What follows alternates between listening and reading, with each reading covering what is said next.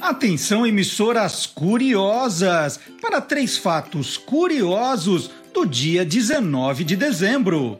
Em 1983, a taça Jules Rimet, conquistada em definitivo pelo Brasil em 1970, foi roubada da sede da CBF.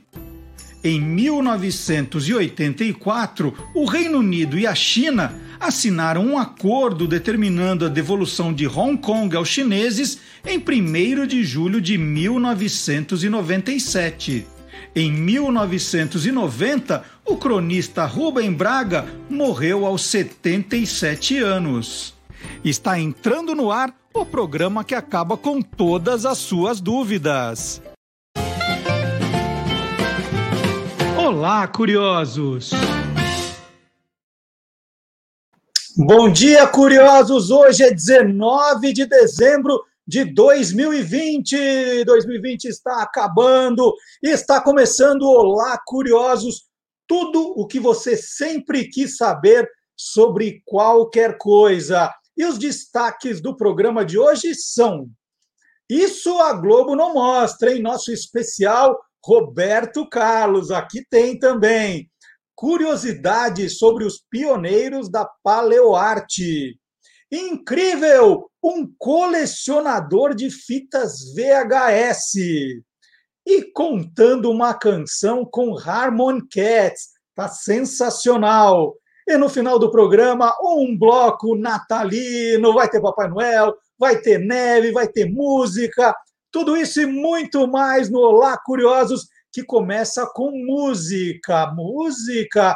Maniac foi tema do filme Flashdance de 1983. Composta pelo cantor e guitarrista americano Michael Sembello, ela concorreu ao Oscar de melhor canção original.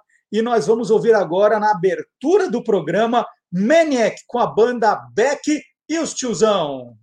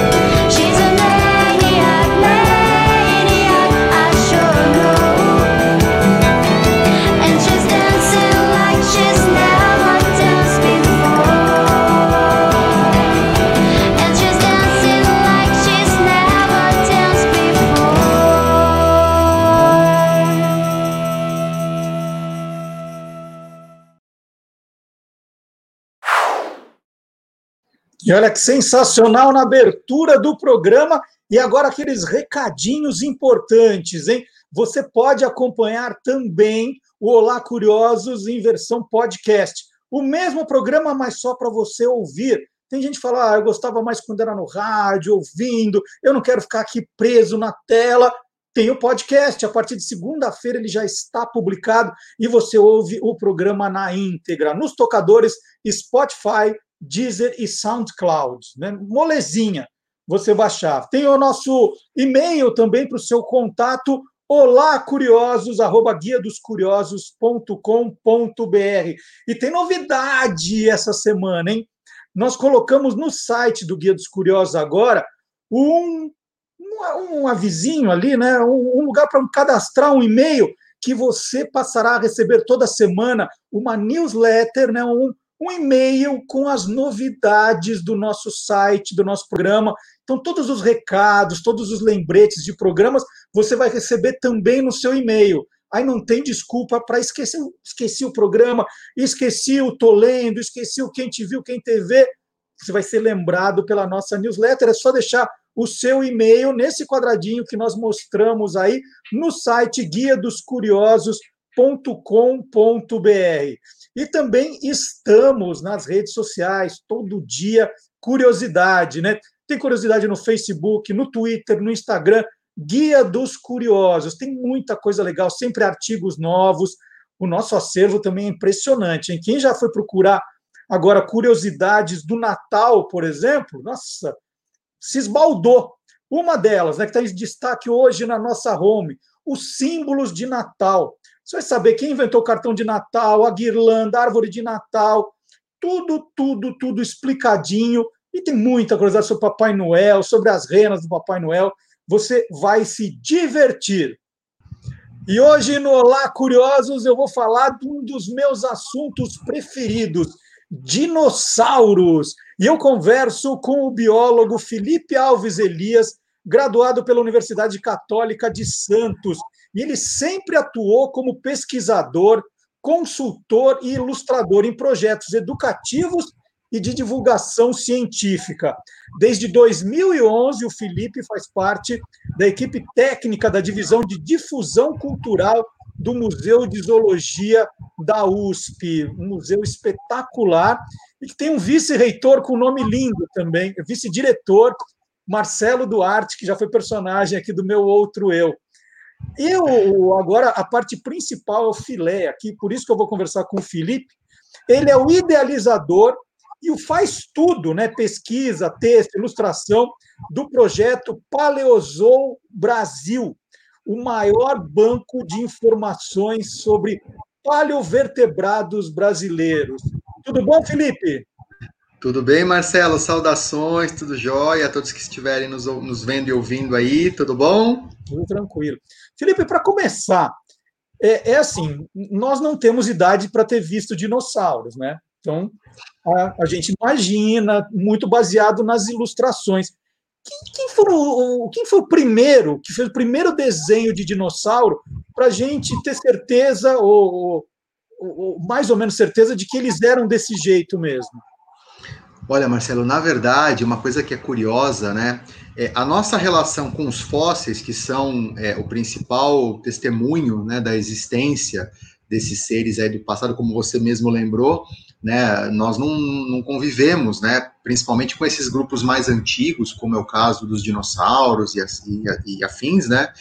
Então, assim, a, na verdade, praticamente a humanidade tem contato com os fósseis desde o início né?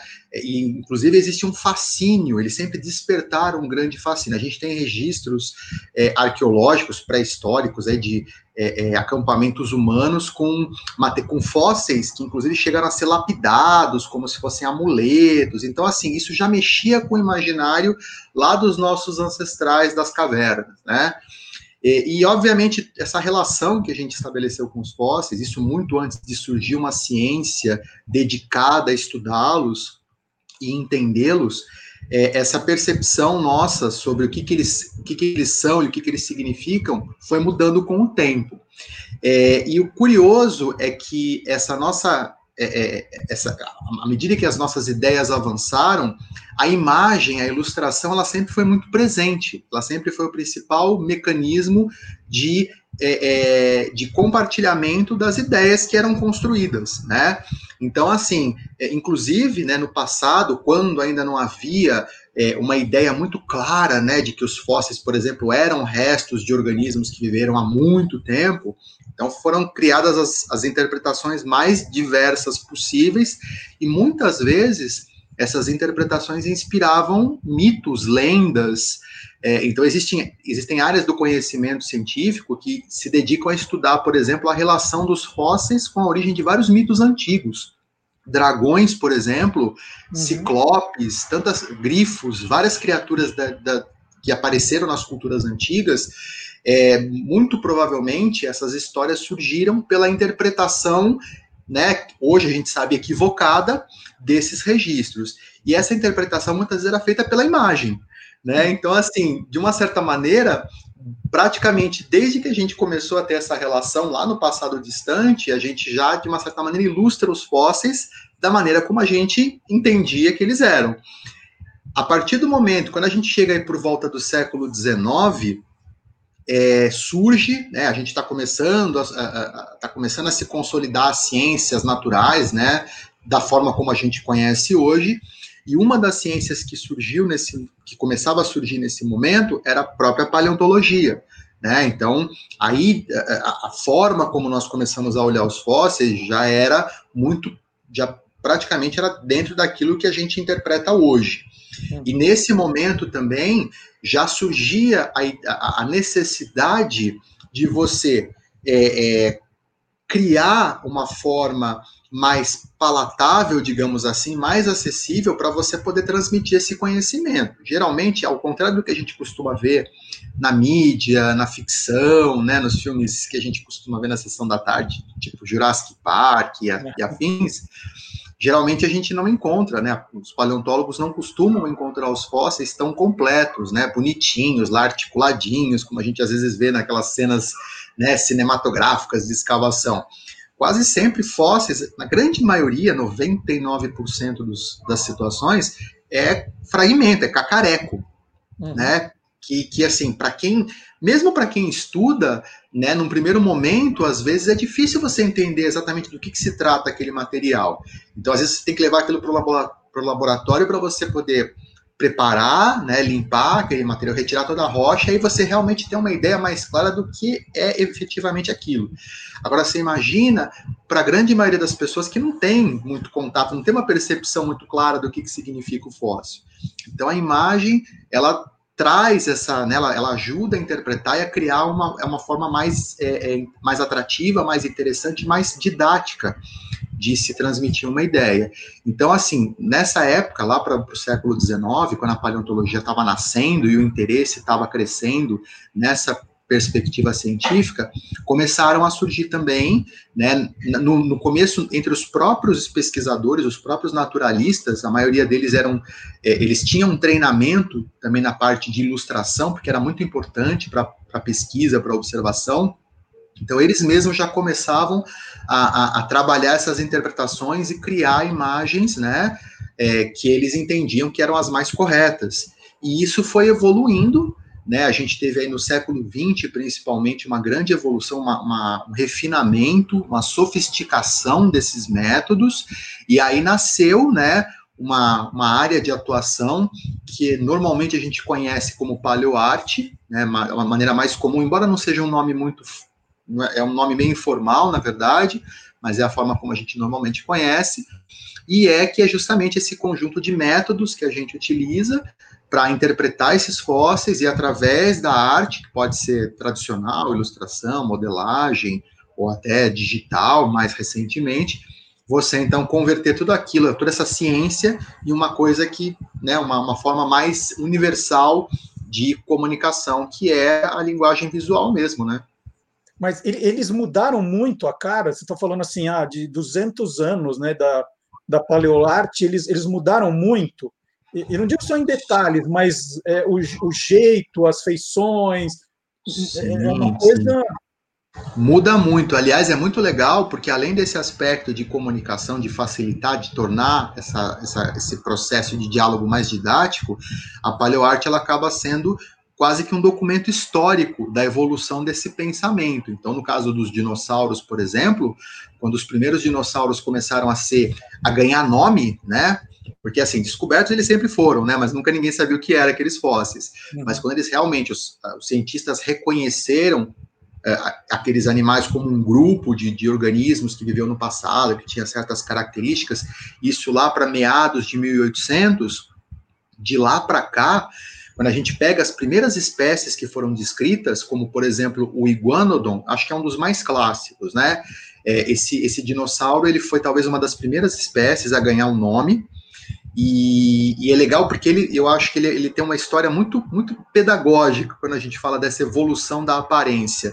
Então, quando a gente pega as primeiras imagens, as primeiras tentativas de reconstituir esse bicho com o conhecimento que se tinha naquela época e com o pouco material que havia, porque o iguanodon foi descrito a partir de poucos fragmentos de fósseis, a maioria eram dentes.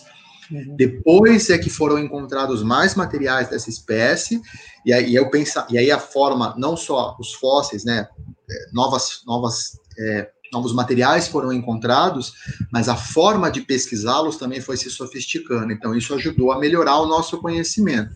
Então, se você pega a primeira reconstituição do bicho lá de 1800 e pouco e a forma como a gente interpreta hoje, mudou completamente a cara. Você não consegue se, se, a gente não soubesse, a gente jamais conseguiria associar um com o outro.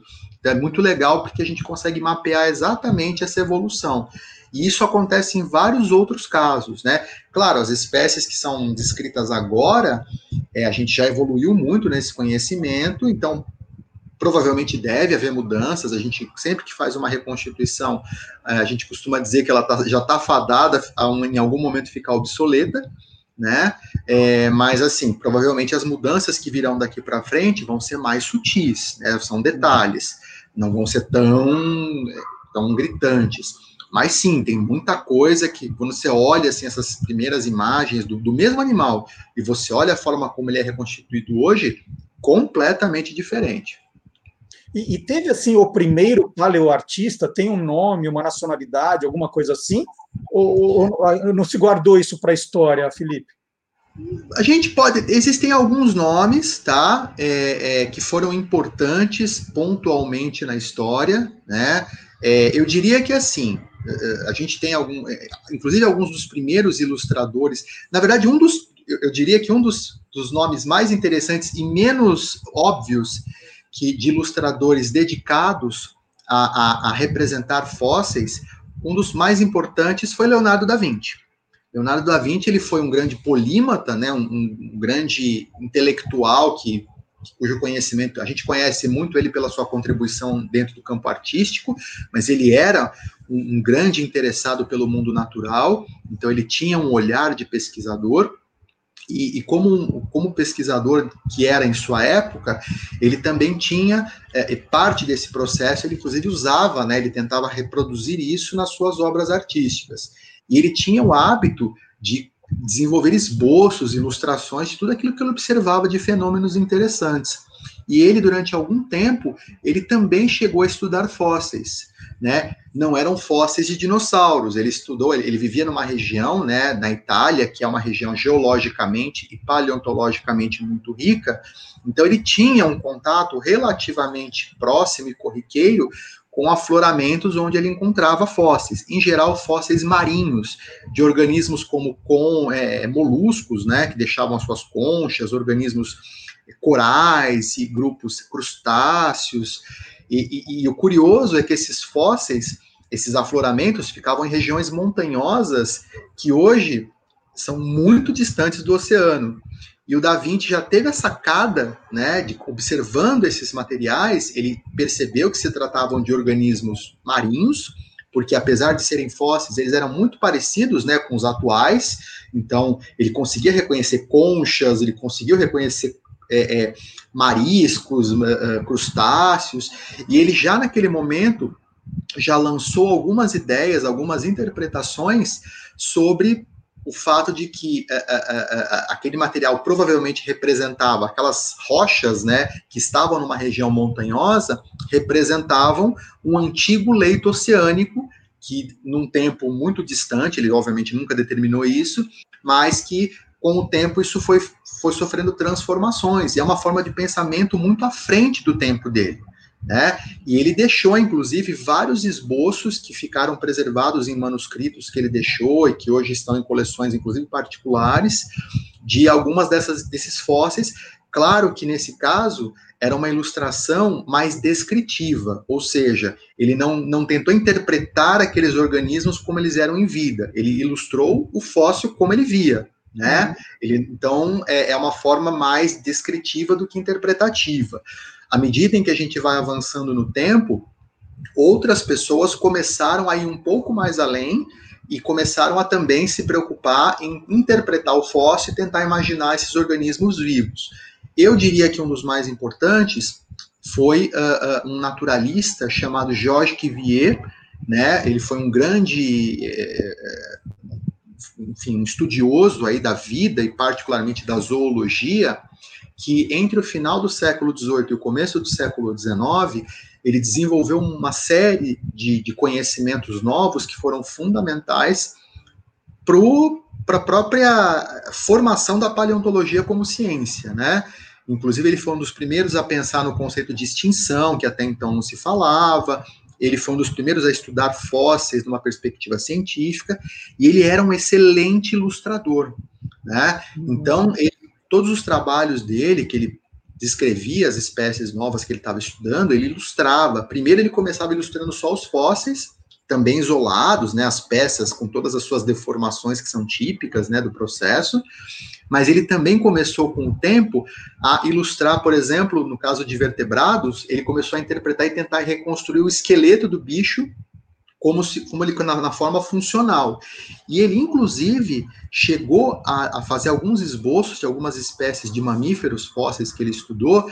Ele chegou a fazer o esboço do animal, o contorno, pelo, em cima do desenho do esqueleto, ele tentou fazer o esboço de como ele imaginava que era o animal vivo. Só que ele tinha tanto medo de ser criticado, porque era uma coisa também muito à frente do seu tempo, que ele nunca chegou a divulgar esse material. Esse material só veio a conhecimento depois, é, é, depois da morte dele, inclusive, né? Então, assim, é, é, foi, mas foi um grande, um, um grande avanço. E talvez um dos nomes mais conhecidos, aí já no século, final do século XIX, começo do século XX, foi uh, o Charles Knight, que era um, um, artista, ele era formado pela Escola de Arte de Nova York, Uh, e ele tinha um, um, um, interesse muito grande também pela natureza, ele era um frequentador. Aliás, a maioria das escolas de arte, das grandes universidades uh, ali da região de Manhattan, né, de Nova York, é muito comum né, você ver os alunos de artes frequentando o Central Park, o zoológico ali do Central Park, o próprio Museu de História Natural, para eh, fazer estudos né, de anatomia dos animais. E o Charles Knight, ele era um ávido frequentador do Museu de História Natural uh, e ele ilustrava muita coisa ali, né? Ele acabou chamando a atenção dos diretores do museu, que acabaram convidando ele para fazer uma espécie de um estágio na instituição.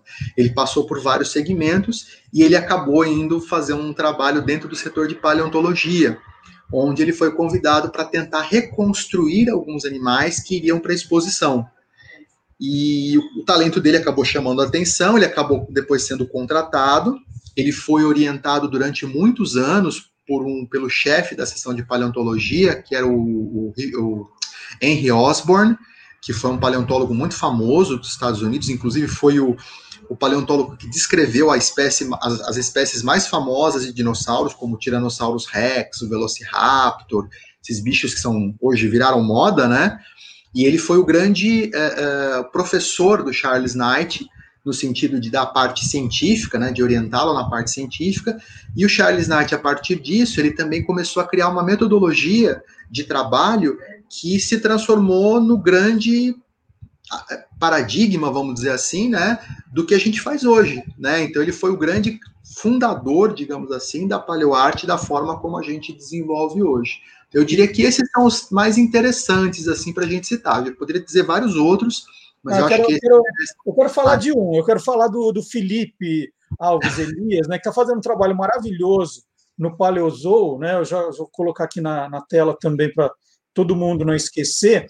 Felipe, já que você não pode, como, é, como artista, né, é, aumentar as patinhas do Tiranossauro Rex, aumentar, né, é, você não pode, isso é um trabalho científico. Como é que você põe o seu lado autoral no seu trabalho? Eu acho que muito provavelmente, é claro que assim, é, dentro de um trabalho como esse, você tem aspectos que você não tem como fugir, porque é, são questões que, que, os fósseis definem para a gente. Então, como você falou, tem coisas que a gente conhece que não dá para falar, não dá para fugir disso. Você tem uma responsabilidade, como você mesmo mencionou. Mas tem detalhes que não ficam preservados nos fósseis, e aí entra é, é, é o aspecto da interpretação, né? Claro que essa interpretação também não é uma coisa aleatória, a gente não trabalha com a imaginação vaga, né? Tudo, toda a escolha que é feita, seja no, na textura da pele, na coloração, ela segue uma lógica biológica. Mas por, mas por ser um aspecto de interpretação, é, aí entra as suas influências, né? A escola de interpretação a qual você faz parte. Uh, então, nesse sentido, você vai incorporando elementos que são próprios seus e que vão dar um, uma reconstrução que acaba assumindo um elemento autoral seu. Existe também a parte da técnica artística, né? Que você acaba incorporando elementos que são muito próprios, né? E isso vai, essa combinação vai dando a, a, a cara né, do, do, do, do, ilustrador, da ilustradora, e isso faz com que você depois acabe sendo reconhecido, né, o seu trabalho se torne algo que, que as pessoas, quando começam a acompanhar você, ela bate o olho e ela já tem uma, uma, uma, uma ideia de que, olha, esse trabalho é do fulano, esse trabalho provavelmente foi feito pelo ciclano, porque já vê, tem essa combinação de elementos que dão a cara do estilo. Vamos fazer um, um top 3 aqui, os, os teus Quais são os, os teus, é, na tua opinião, os teus, os teus três dinossauros mais bonitos que você fez? Você falou, esse, esse merece prêmio, ou que você já ganhou prêmio. Vamos lá. Bom, eu acho que é assim, eu vou dizer, do ponto de vista de. Pensando do ponto de vista mais recente, eu acho que esse último trabalho que eu desenvolvi, né, em colaboração com a equipe lá do Laboratório de Paleontologia do Museu de Zoologia, que foi aquela, uma série de ilustrações, na verdade não foi uma, né, foram várias imagens, é, que são as reconstituições lá do Spectrovenator, né, que acho que você até já mencionou aí em algum um dos programas, né, com, com Ariel, é, eu acho que foi um trabalho muito bacana, né, pela, primeiro porque, assim, é, é raro você poder trabalhar com um bicho tão completo, né, com tanto material disponível, isso te dá uma percepção mais próxima do animal. Então, acho que a dinâmica que a gente também estabeleceu com, com os amigos lá do museu é, para criar essa imagem do animal, né, para tentar imaginar como que seria a cara dele, é, é, é, muito interessante e é um material que tem muita história, né, ele permite você é, é, traduzir essa, essas, essas histórias em imagens muito interessantes. Então, essa é, uma, é um trabalho bem recente, com o qual eu tenho é, um carinho muito grande. Uh, eu destacaria, assim, uh, como um trabalho bacana. Tem um outro que ainda não, não foi publicado, na verdade, tá, é um artigo também, é uma outra espécie é, é fóssil, não é um dinossauro exatamente, é, é, um réptil marinho, né, do grupo dos mosassauros, que talvez para ficar fácil de identificar, no, no, no, nesses últimos filmes da série Jurassic Park, né, o Jurassic World, tem aquela cena que, que acho que virou uma coisa bem emblemática, daquele animal que salta para fora da água e pega o tubarão na boca, né, uhum. é, que se alimenta do tubarão, né, que aquele é um mosassauro, é um bicho, claro, com as suas liberdades artísticas aí, mas aquele grupo existiu de verdade. Eles eram basicamente lagartos, né? Eles não eram dinossauros, eles eram parentes dos lagartos e das serpentes. É, se adaptaram ao, ao, ambiente marinho. E essa espécie que eu estou trabalhando, que é também com um colega que foi aluno lá do Museu de Zoologia também, é um bicho que ainda não recebeu nome, ele está em, em processo. Esse em particular não era um animal tão gigantesco quanto aquele que aparece né, no filme, ou quanto seus parentes, era um animal bastante pequenininho, devia ter no máximo um metro de comprimento, tamanho de um teiu, de uma iguana, algo assim. Mas ele é muito interessante porque ele foi um dos mais antigos do grupo, ele faz parte de uma faz tá dali na, na raiz ancestral do grupo e é um animal que uma das características mais bacanas do, do exemplar que eu estou usando como que eu usei como referência para essa ilustração é o fato de que se trata de uma fêmea com uh, que morreu dando à luz né, a uma cria. Então você vê, né, o material permite que você veja o adulto, a cria no processo, né, no, no ato de, de nas, nascimento, e esse flagrante acabou permitindo que a gente criasse uma, uma, reconstituição desse animal como ele era no seu ambiente, né, e, e, o ato da reprodução. Então é uma cena que ainda vai ser divulgada, mas é um trabalho bem legal. E eu diria que o terceiro é, eu acho que não, é, não seria uma imagem, acho que é um conjunto que é o próprio a coletânea que eu estou desenvolvendo para o Paleozoo, porque foi um uhum. trabalho tão grande, né, esse conjunto, né, esse, essa, essa, contribuição, eu, eu diria que eu, eu, vou analisar em conjunto, que é o meu, né, o meu xodó atualmente. Então, acho que esse seria o meu top 3, que eu, de, de imediato, assim, poderia te citar. Felipe, o tempo voou mais que um pterossauro, conversar mais depois, marcar outras conversas, porque é um tema que eu adoro, o Ariel sabe, a Beatriz, né, que estão sempre por aqui. Você vai virar figurinha carimbada aqui também. Opa, sempre para conversar sobre o tema. Mas, por enquanto, parabéns. Olha, eu, eu, eu visitei o Paleozoo, fiquei fascinado. Nós colocamos aqui na entrevista do Ariel é, alguns desenhos seus, todos maravilhosos. Então, foi um prazer enorme te conhecer. É, prazer, vou colocar de novo aqui o, os endereços para as pessoas visitarem, conhecerem o seu trabalho. e te dar os parabéns agora nessa, nessa conversa e desejar aí sucesso nos futuros projetos, tá bom? Muito obrigado, Marcelo. Estou à disposição, vai ser um grande prazer participar em outras oportunidades. Com certeza será convidado. E agora nós vamos chamar Guilherme Domenichelli, biólogo como Felipe, é, para contar um pouquinho mais do mundo animal. É hora de soltarmos os bichos aqui no Olá Curiosos. Vamos lá.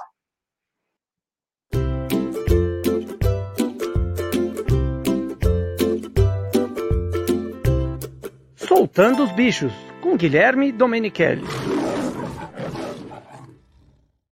As baleias são animais incríveis, aliás, os maiores do mundo. Você sabia que existem 40 espécies diferentes? E a maior entre todas elas é a baleia azul. Ela pode medir até 30 metros de comprimento e pesar 180 toneladas. É do tamanho de um Boeing 737 e seu peso é o mesmo que 28 elefantes juntos. Uma curiosidade muito legal é que ela come animais bem pequenininhos, principalmente o krill, que é um camarão minúsculo. Come até 4 milhões de krios por dia. A língua de uma baleia azul pesa próximo de 3 toneladas. Seu coração pesa em torno de 600 quilos e tem o tamanho de um carro pequeno. Um bebê poderia engatinhar através de suas principais artérias, e o humano adulto poderia até arrastar-se pela sua aorta.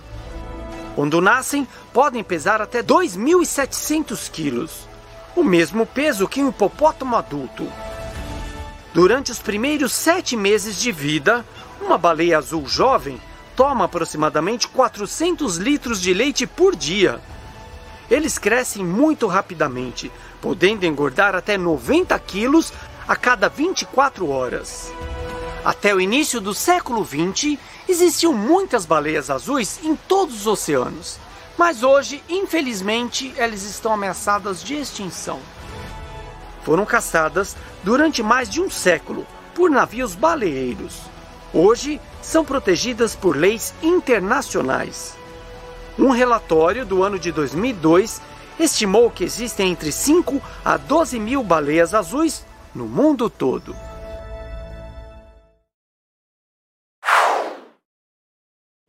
E eu perguntei para o Guilherme Domenichelli, Guilherme, qual a sua música preferida do Roberto Carlos, que eu sei que você é fã?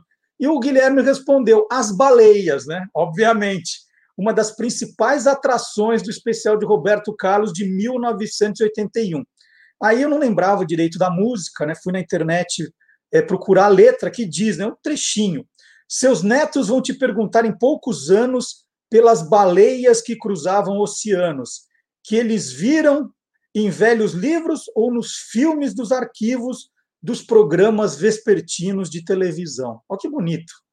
Pelo segundo ano consecutivo, a Rede Globo anunciou que não vai gravar, não gravou, né, o tradicional especial de Natal do Roberto Carlos, por causa da pandemia do coronavírus, a emissora vai reprisar no dia 22 o especial de 2011, gravado em Jerusalém, Israel. O primeiro especial de Roberto Carlos na Globo foi exibido em 25 de dezembro de 1974. Ele foi cancelado uma vez em 1999, ano em que Roberto perdeu a mulher Maria Rita, vítima de câncer, no dia 24 de novembro. Bom, se a Globo não vai fazer especial de Natal de Roberto Carlos, o Olá Curiosos vai. Nós preparamos, na verdade, um mini especial apresentado por Marcelo Abud, Silvio Alexandre, Gilmar Lopes e Marcelo Alencar. E nós começamos esse mini especial interferindo na história do rádio com o professor Marcelo Abud. Interferência. Interferência. Quando falamos de rádio e de Roberto Carlos, para as pessoas que têm mais de 40 anos, o nome que vem logo à cabeça é de Lilian Loy, uma marcante apresentadora que durante décadas tocou músicas do rei e contou histórias de Roberto Carlos no rádio. Atualmente, essa missão é dada a Dudu Braga, o filho do rei, que está na Nativa FM de São Paulo e em outras emissoras pelo Brasil, contando e cantando histórias de Roberto Carlos no programa As Canções que Você Fez para Mim. Marcelo Abud e Marcelo Duarte, que prazer estar com vocês aqui, junto com os nossos curiosos. Aquele abraço enorme no coração. Bom, para quem não me conhece, vou me apresentar. Eu sou Dudu Braga, filho do cantor Roberto Carlos. E é uma honra estar aqui, né, junto com vocês, para falar justamente sobre rádio, sobre a paixão pela rádio, nesse especial sobre o paizão, o rei Roberto Carlos. Aliás, comecei já falando paizão, né? Paizão porque é a forma como eu me dirijo ao meu pai no programa que eu tenho de rádio há 20 anos. No programa eu toco músicas dele, claro, e conto algumas curiosidades, né? Porque a rádio é muito próxima da gente. Então, os termos que a gente usa são esses bem próximos mesmo, paizão, os amigos, as pessoas que a gente ama, aqueles abraços carinhosos. A rádio de companhia é assim que se faz. Mas para falar rapidamente do paizão e dessa relação que ele tem desde Cachoeiro Tapemirim, a cidade onde ele nasceu. Ele cantou a primeira vez com 9 anos de idade e foi ali que ele resolveu ser cantor. Chegou em casa para minha avó Laura e disse que não queria mais ser médico como a minha avó Laura queria que ele fosse. Falou: "Agora eu quero ser cantor". Né? E foi dali que ele saiu em 1953, foi para Niterói, justamente para poder ficar mais perto das rádios que existiam no Rio de Janeiro, atravessava a barca ah, ainda não existia a ponte Rio-Niterói, claro, atravessava a barca para mostrar o seu trabalho e ali tudo começou, em Niterói e no Rio de Janeiro. Depois, claro, veio para São Paulo, Jovem Guarda, as coisas foram melhorando, o sucesso veio, chegou a trabalhar na Jovem Pan durante um tempo. Dizem, inclusive, que o nome Jovem Pan é justamente por causa da Jovem Guarda. Né? Jovem Guarda que deu o nome para a Jovem Pan, né? que era a Rádio Pan-Americana. É, então essa relação do meu pai é muito forte, né? muito forte mesmo.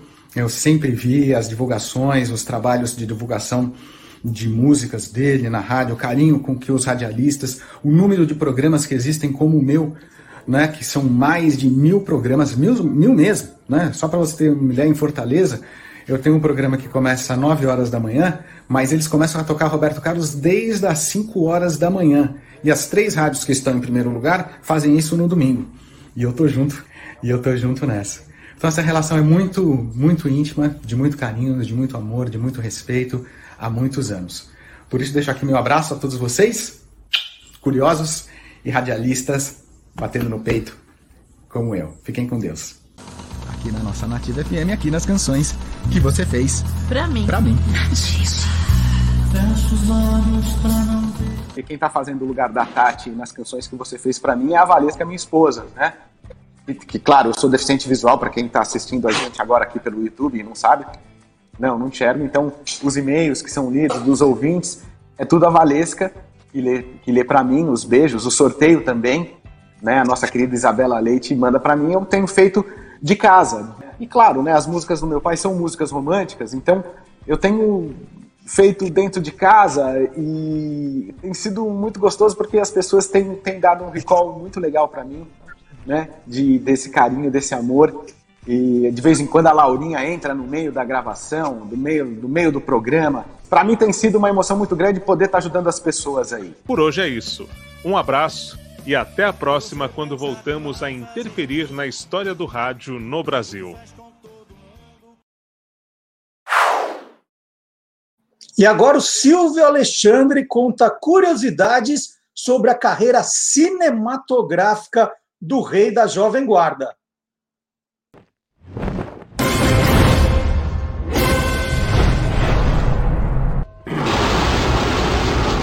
Universo Fantástico. Nos passos de Frank Sinatra e Elvis Presley, o cantor Roberto Carlos também viu no cinema uma plataforma para estender sua popularidade. Ele estrelou três filmes com seus sucessos, embalando a trilha sonora dessas produções. O primeiro foi Roberto Carlos em Ritmo de Aventura, de 1968, onde interpreta um cantor de sucesso que se vê perseguido por uma quadrilha internacional. Nas cenas mais perigosas, ele dispensou dublês. Na sequência veio Roberto Carlos e o Diamante Cor-de-Rosa, de 1970. É uma trama rocambolesca com Roberto, Erasmo Carlos e Vanderleia em busca de um tesouro escondido pelos fenícios e ajudados por um gênio samurai. Foi o filme mais visto do ano no Brasil.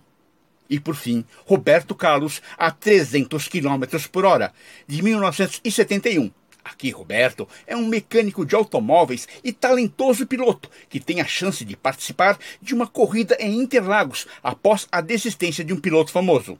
Pela primeira vez, Roberto não canta em cena. Mas esses não foram os únicos filmes que Roberto Carlos participou. No final dos anos 1950, já havia feito algumas experiências como figurante, como na comédia romântica Alegria de Viver, de 1958, com roteiro de Chico Anísio, onde Roberto aparece como o pipoqueiro do cinema. E na comédia musical Minha Sogra é da Polícia, de 1958, roteiro também de Chico Anísio, vimos Roberto, Erasmo Carlos e Carlos Imperial acompanhando o cantor Calbi Peixoto em uma banda. Já no filme Esse Rio Que Eu Amo, de 1961, com roteiro de Milor Fernandes, Roberto apresentou um número musical. Além disso, ele teve uma participação especial no filme italiano Chimera, de 1968, com o cantor Gianni Morandi. E claro, fotonovelas. Sim, muito populares nos anos 1950 e 1960, todo mundo queria fazer. Assim, Roberto Carlos participou de quatro fotonovelas. A primeira foi Assim Quis o Destino, de 1959, logo após gravar seu primeiro LP. Foi o seu ingresso na imprensa escrita. Depois veio Vida Gloriosa de Roberto Carlos, de 1967, na verdade, uma biografia em fotonovela. A seguir, A Caminho do Amor, publicada no jornal Notícias Populares de São Paulo. E por fim, o Natal do Brasa, de 1968, fotografada em seu próprio apartamento, para não sair às ruas e se expor ao assédio dos Sans. Informou Silvio Alexandre, bicho, para o universo fantástico do Olá Curiosos. Que legal, bicho, adorei! E tem notícia falsa circulando sobre Roberto Carlos? Tem. O Gilmar Lopes, criador do canal E Tracinho Farsas, ele conta uma que vira e mexe e volta, que é essa aqui.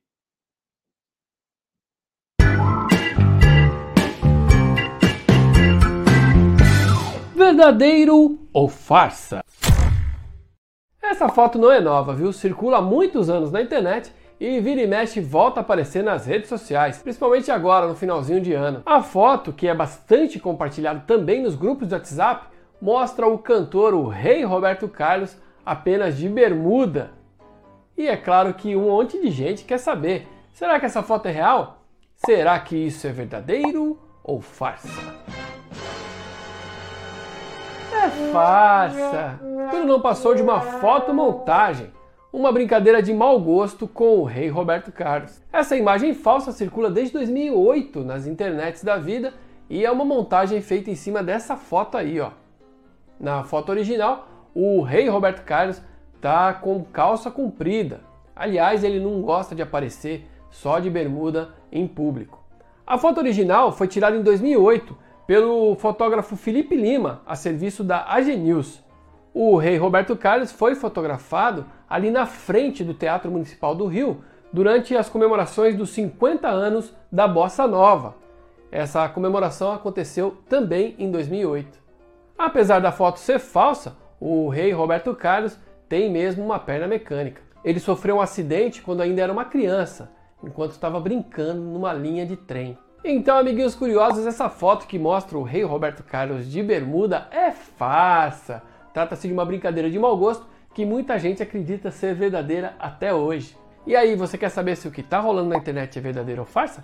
Então entra lá no www.e-farsas.com.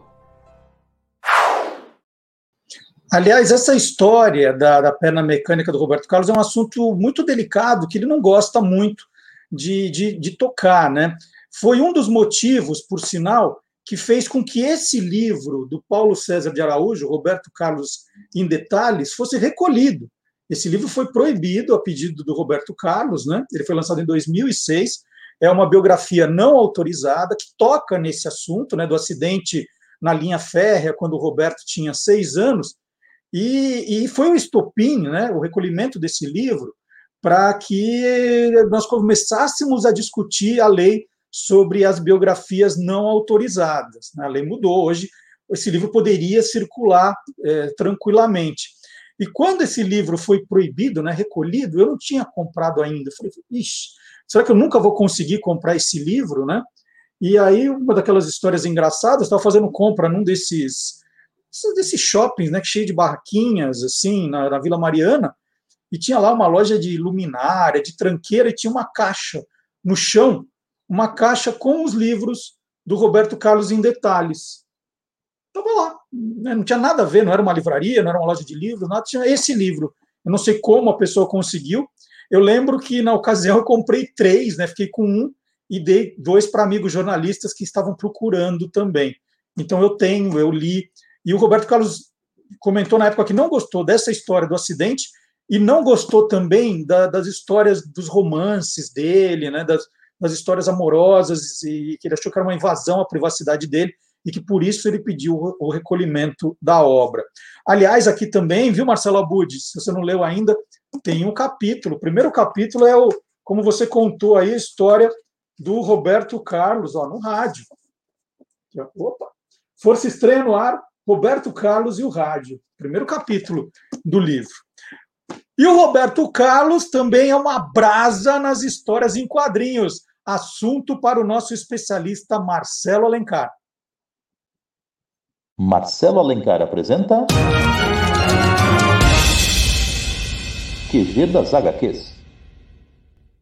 Olá, curiosos! Quem é rei nunca perde a majestade. É tão nítida a influência de Roberto Carlos nos gibis brasileiros que até mesmo historinhas estrangeiras traduzidas por aqui trazem a marca do cantor. Por exemplo, a aventura So Far and No Safari de Karl Barks, estrelada pelo Tio Patinhas, virou Quero que vá tudo pro inferno. Já a edição 37 de Cebolinha, publicada em 1976, apresenta um curioso ladrão de discos interessado em surrupiar apenas os vinis de um certo Samberto Carlos o roteiro é de Márcio Araújo de Souza, irmão do Maurício, criador da Turminha da Mônica. E até o cãozinho Cacá, de Eli Barbosa, homenageia o rei que aparece cabeludo fazendo o sinal de paz e amor na capa de uma revistinha. A tirinha Vó, de Jean Galvão, mostra a idolatria das gerações mais antigas pelo artista. E Luiz G usa a letra da canção a história de um homem mau para criticar a, o imperialismo do Tio Sam, que simboliza os Estados Unidos. Mas o episódio mais marcante ligando Roberto Carlos aos quadrinhos se deu em 1965, quando ele gravou a canção Brucutu, em referência ao personagem Aleup, um homem das cavernas criado por Viti Hamlin em 1932 e chamado de Brucutu no Brasil. Ocorre que Brucutu também era a gíria da época para identificar uma pecinha do Fusca, aquela que espirra água no para-brisa do carro. Roberto posou para uma foto usando um anel feito com esse dispositivo e acabou gerando uma verdadeira febre entre os jovens. Toda a rapaziada queria ter um brucutu e sair por aí dizendo que era uma brasa mora. Eu lembro do meu pai, né? Meu pai e minha mãe tinham Fusca nessa época, diziam que era um, disseram que era um horror, né? Porque roubavam o brucutu dos carros, né, para fazer os tais dos anéis, né? Era uma, era uma loucura. Dono de Fusca detestou essa, essa história. E a, a gente terminou assim o nosso especial Roberto Carlos, um mini especial, para não dizer que nós vamos passar o Natal sem especial de Roberto Carlos. E essa foi uma semana muito complicada, né, em termos de perdas de pessoas queridas, importantes. É, morreram, por exemplo, nos últimos dias, o ator Eduardo Galvão, o escritor inglês John Le Carré, o treinador de futebol Marcelo Veiga, o jornalista esportivo Orlando Duarte, um querido amigo, o cantor Ubirani Félix, fundador, um dos fundadores do Fundo de Quintal, e também o vocalista do grupo Roupa Nova, o Paulo César Santos, o Paulinho. Nós recebemos até no nosso e-mail essa semana um pedido né, de um seguidor, vamos fazer um especial Roupa Nova, né? E a gente adoraria fazer, adoraria de verdade. agora nós dependemos da nossa banda para fazer essas homenagens. E a gente recebeu a notícia que o Rodrigo de Jorge estava lá com suspeita de Covid. A gente está esperando o resultado sair para ver se está ou não está, mas ele já foi isolado. Então, nós não conseguimos essa semana preparar nada especial. A ideia era preparar músicas do Roberto Carlos, aí, obviamente, fazer uma homenagem ao Roupa Nova. Mas, para não deixar de fazer essa homenagem, nós fomos pegar o arquivo do Beck e os Tiozão, e numa live que eles faziam nas noites de domingo, eles gravaram, né, cantaram ali na hora, na brincadeira, um trechinho de Whisky a Gogô. Então é o jeito que nós resolvemos fazer para homenagear o Paulinho do Roupa Nova e com uma música também para homenagear tantas pessoas queridas que nos deixaram aí nos últimos dias. Playback.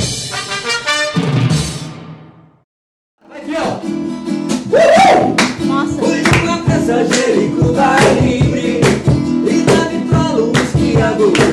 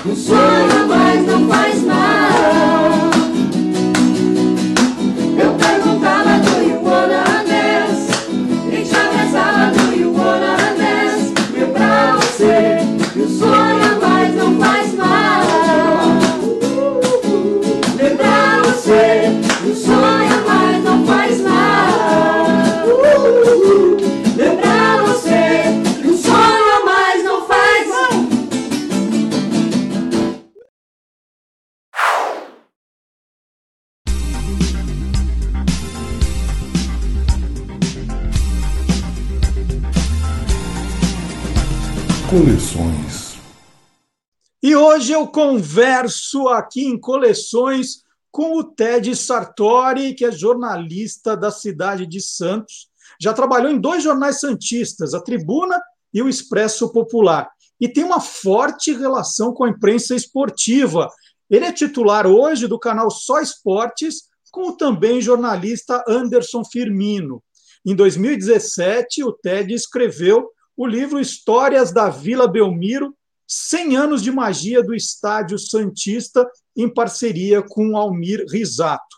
Mas o que mais interessa hoje para a gente não é esportes, nada disso. É o lado B do TED. Ele criou o canal Arquivos Mil, com vídeos sobre a história da TV, né, memórias, propagandas, programas, esportes. E para isso, ele se tornou um colecionador de fitas VHS antigas. Ted, isso atrás de você é a coleção? Tudo bem, Marcelo? Olá a todos. É, realmente, isso é uma parte da coleção, na verdade, né? porque esse quarto que eu estou, que é o, é o primeiro quarto aqui do apartamento, ele tem armários iguais que preenchem o quarto todo. E cada um deles, não todos, né? a maioria deles tem fitas VHS. Então aqui é só uma parte que eu, que eu abri os armários só para fazer de cenário. Gente, primeiro vamos explicar para os mais novos o que é uma fita VHS. É isso aqui, ó, gente. Fita HS, VHS, é um negócio desse aqui que a gente usava para ver filme. A gente colocava no aparelho chamado videocassete, né? assistia filme, gravava. É, o, o, problema era devolver para a locadora depois que a gente tinha que rebobinar, né? Fazer. É, se não rebobinasse, tinha que pagar, né, Marcelo? É, senão tinha multa. Quem não rebobinasse. Aliás, essa aqui tá valendo quanto, Ted? Você paga quanto nessa aqui, ó? Olha, tudo depende do conteúdo, né, Marcelo? Aí, para o meu foco, né, para o meu foco de, de interesse, né, isso varia muito, né, os preços, né, porque cada um cobra de um jeito, né, mas quando tem algum programa de televisão antigo, com intervalos comerciais são mais valiosos ainda, porque as, as emissoras já têm dificuldade para arquivar, às vezes, os próprios programas, imagina os intervalos comerciais. Então, isso se torna cada vez ainda mais raro, né, material cada vez mais raro. Há fitas que você compra por um real, por cinco, por dez, por vinte. Depende muito de quem comercializa. Né? Essa aqui que eu não sei o que tem, porque estava aí nas minhas coisas, eu não tenho nada marcado. Você não tem interesse, então? É, não, sabe, mas sabe que esse tipo de fita interessa, Marcelo, porque é o seguinte: como você comprar uma fita VHS é sempre uma loteria, mesmo quando ela tem etiqueta, é uma loteria, porque às vezes o que está na etiqueta não corresponde ao que tem dentro. E quando uhum. não tem etiqueta é mais divertido ainda, porque a chance, às vezes, de você encontrar alguma coisa surpreendente para o lado positivo é muito grande, né? Então, é, é, é, chega a valer, sim, chega a valer alguma coisa assim. Ted, vamos explicar, então, vamos explicar então um pouquinho dessa sua maluquice, né? Você começou essa coleção, a garimpar essas fitas VHS de outras pessoas. Quando, como e por quê? Então vamos lá. Eu, isso começa um pouco antes, né? em 92, 1992, fevereiro de 1992, eu comecei a gravar fitas VHS, essencialmente é, com futebol. Eu gosto até hoje de futebol, trabalhei na imprensa esportiva, ainda trabalho, né? não num jornal é, específico, mas ainda trabalho. E eu comecei a gravar e fiz isso até em VHS, né, até 2005, até março de 2005. Quando eu troquei para o DVD, eu continuo gravando em DVD, eu tenho um gravador de DVD, essa aqui até, inclusive, infelizmente, é um aparelho que não se fabrica mais.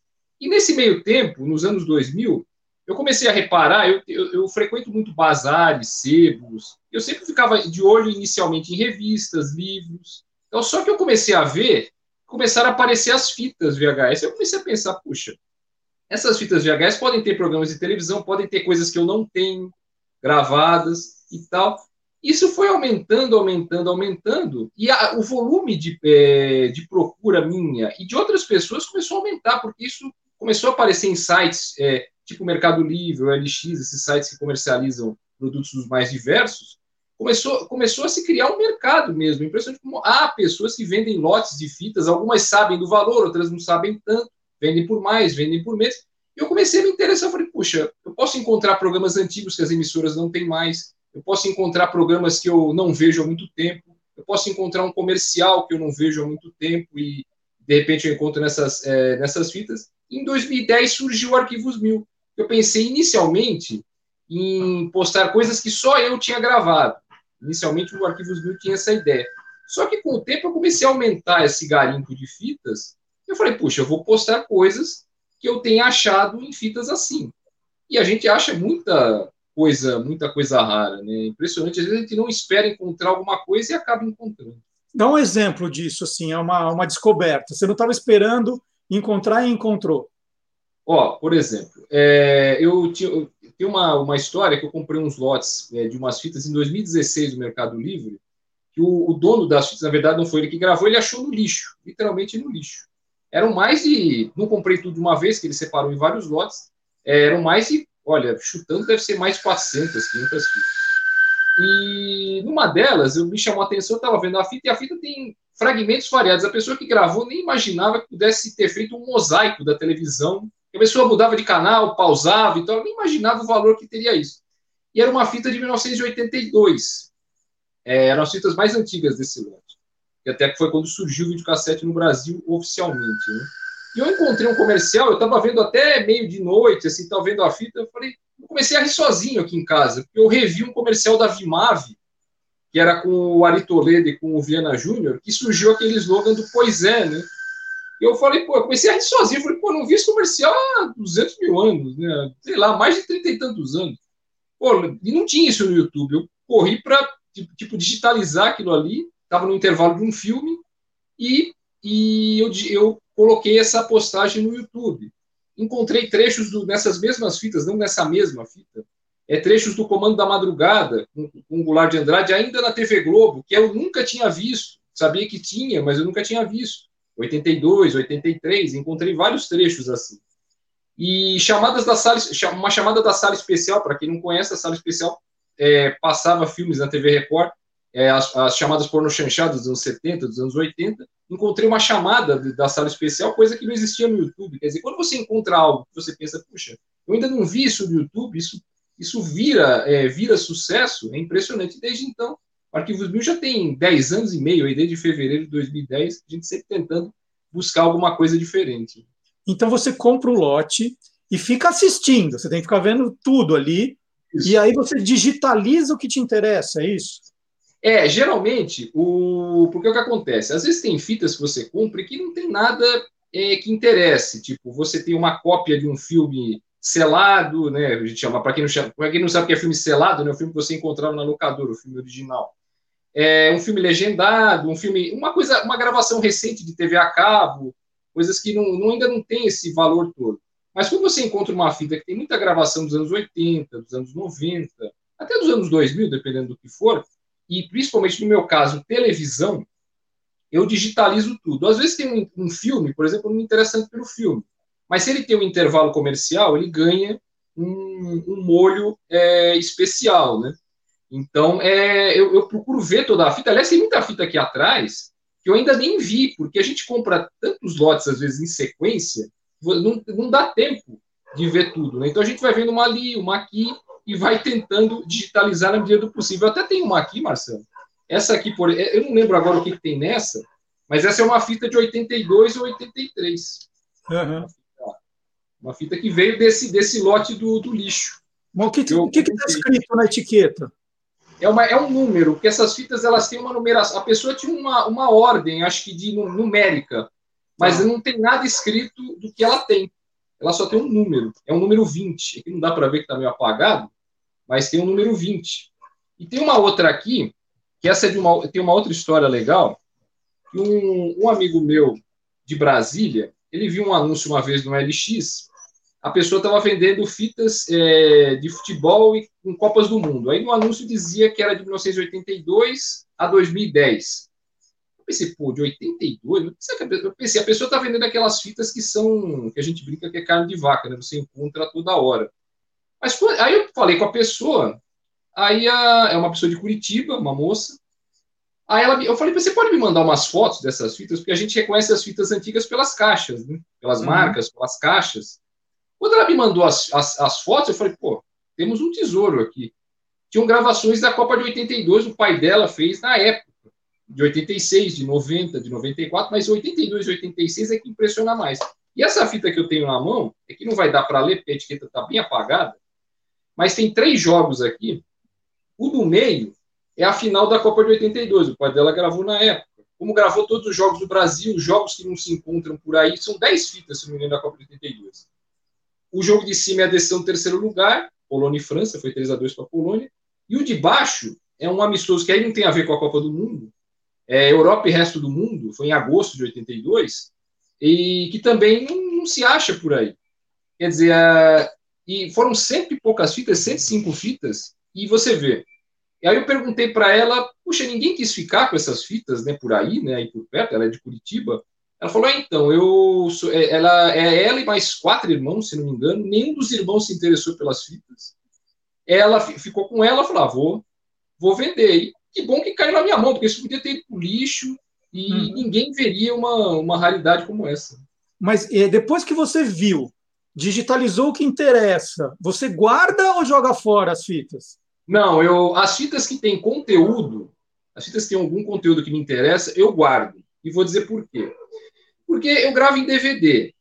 Então, às vezes, o DVD pode dar algum tipo de problema. Além de eu gostar das fitas, é, às vezes o DVD pode dar algum tipo de problema, arranhou, ou posso perder a gravação por qualquer motivo.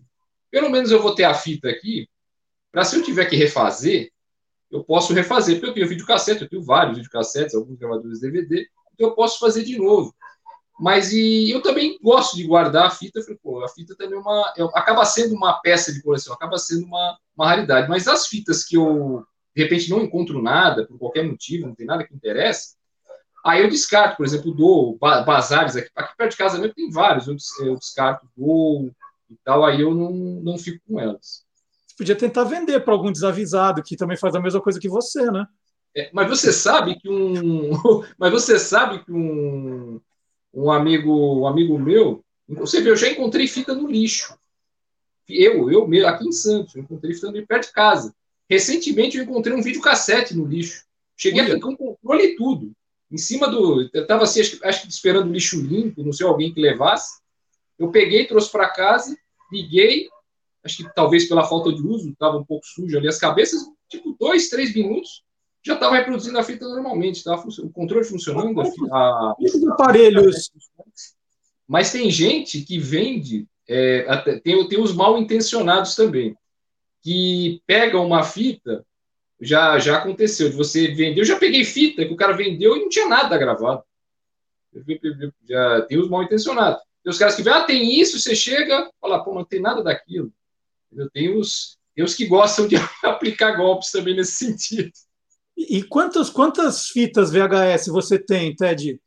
Você sabe que eu, eu não tenho essa contagem exata, Marcelo, porque eu, uma contagem exata que eu tenho são a das fitas que eu gravei entre fevereiro de 92 e março de 2005.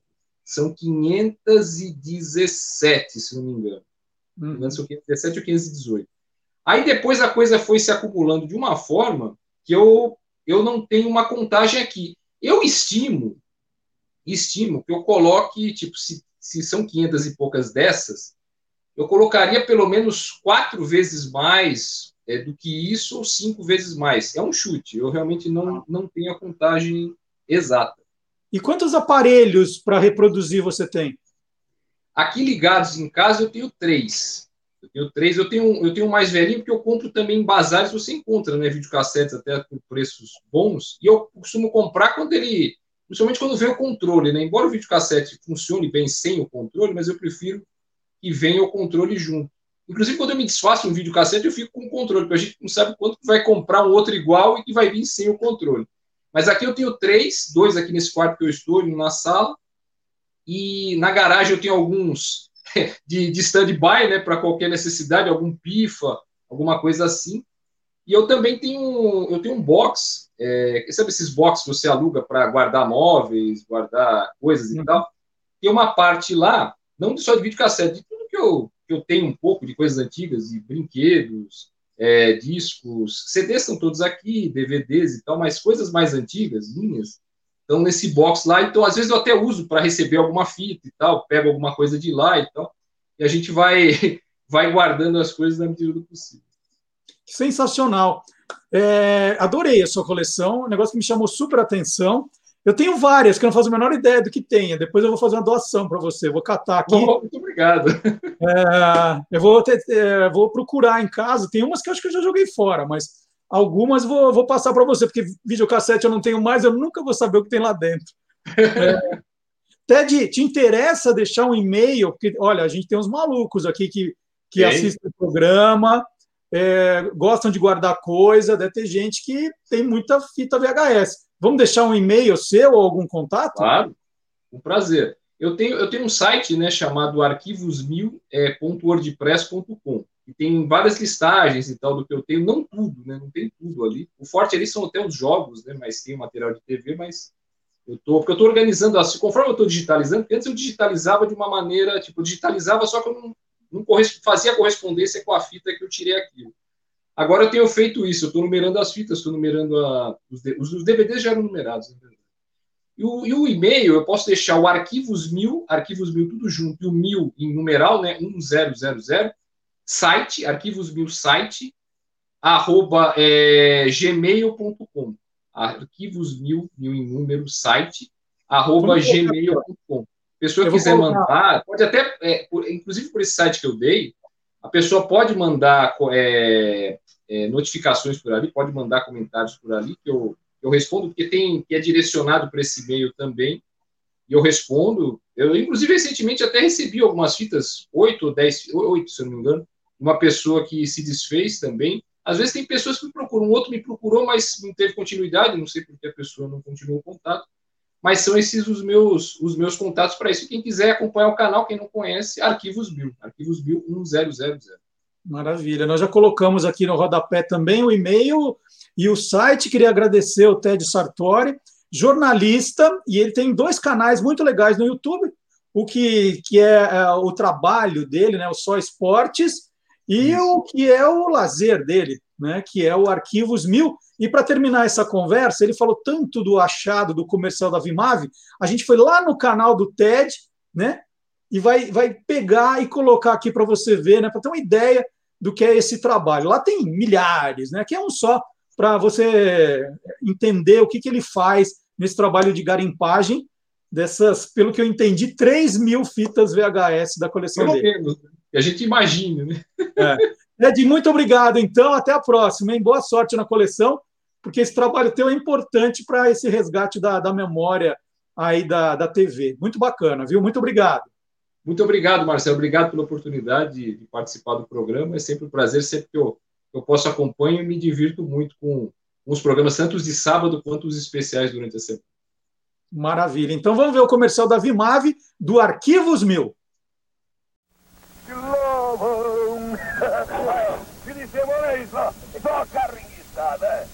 É.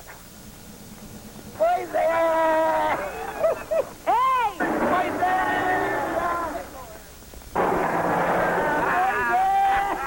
E ainda por cima a votação. Socorro, socorro! Essa geringonça ainda vai explodir. Pois é!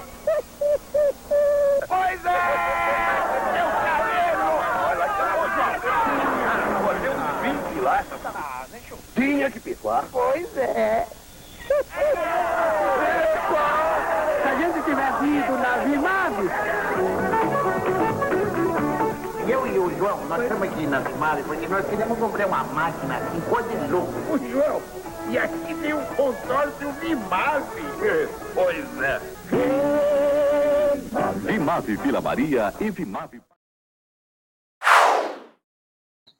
E na quinta-feira passada, o Magalhães Júnior fez um programa lindo, lindo, lindo, fazendo homenagem a pessoas do mundo inteiro que vieram para o Brasil para formar a nossa televisão, a nossa televisão tão cosmopolita. Foi um programa espetacular, homenageando aí colônias, nacionalidades, grandes artistas. E nós separamos um trechinho desse programa. O programa está espetacular, tem que assistir ele inteiro. E ele está no nosso, aqui no nosso canal no YouTube. Tem todos os 19 programas já feitos pelo Magalhães Júnior. Então, se você perdeu algum, não se desespere. Essa é a grande vantagem hoje do, de estarmos nesse ambiente virtual. Você perdeu? Pode ver a hora que você quiser. Só conseguiu acompanhar uma parte do programa? Não tem problema. Você pode assistir a continuação a qualquer horário. Você fala assim: ah, eu não consigo ver sábado de manhã. Não tem problema, ver sábado à noite, ver domingo de manhã, segunda, né? Em vez de ficar lá perdendo tempão na Netflix para tentar descobrir o filme, ficar duas horas tentando descobrir o filme e não acha nada. Entra aqui no YouTube e, e vê o programa. Então, nós separamos um trechinho do Quem Te Viu, Quem Te Vê, com Magalhães Júnior. Vamos ver.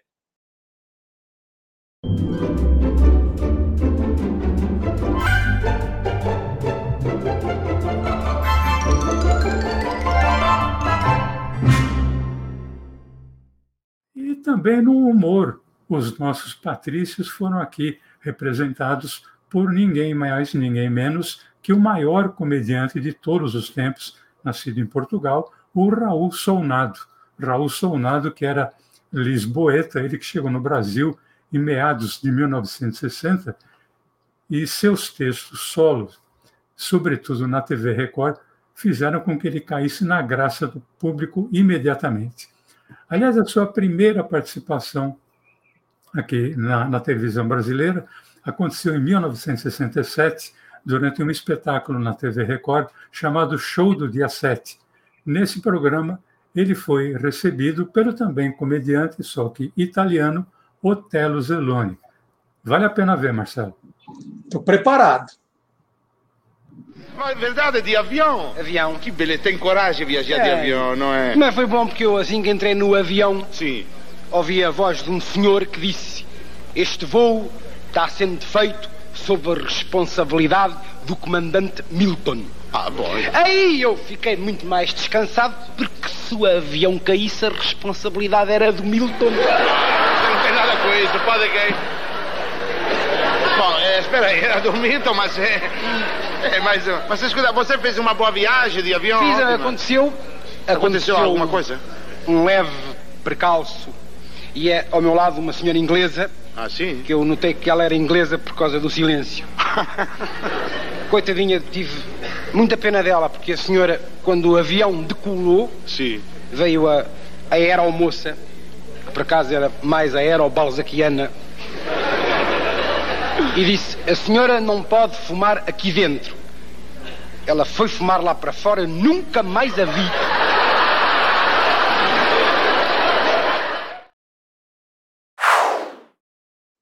E o Magalhães Júnior também vai dar uma paradinha agora. Nós vamos voltar com o programa do Magalhães dia 21 de janeiro. Então tem um mês inteiro aí, falando, ah, vou ficar sem o Magalhães. Não, um mês inteiro para acompanhar os programas que você perdeu. Né? É uma chance. Aí você tira o atraso nesses dias e depois no dia 21, quando voltarmos, aí você não perde mais. Combinado? E o Magalhães, o programa do Magalhães também está nos tocadores, também está no Spotify, no Deezer e no SoundCloud. Dá para ouvir os programas. Se bem que o Magalhães ele tem um acervo tão legal de vídeos e fotos dos artistas que vale a pena você assistir no YouTube, viu? Porque esse é um, esse é um programa ó, espetacular. E quem dá mais por uma curiosidade do professor Vardimar? Quem dá mais? Quem dá mais? Hã? Hã? Hã? Dole uma, dole duas, dole três. Aí tem história.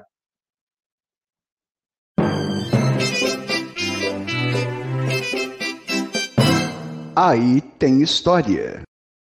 Olá, curiosos. É, você sabe o que é gavel?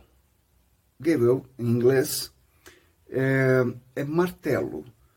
Mas não é um martelo qualquer. Um martelo qualquer é, é hammer. Gavel é um martelo diferente. É um martelo especial, um martelo para cerimônias. E aí tem história. Um, o martelo dos juízes, por exemplo, que no Brasil se chama malhete, ou malhete, é, que é o que é, impõe o respeito à justiça, é o que anuncia uma decisão tomada. Né? Isso é um gavel. E eu estou contando isso para vocês porque há um martelo que não faz muito tempo o seu dono disse ele não tem preço.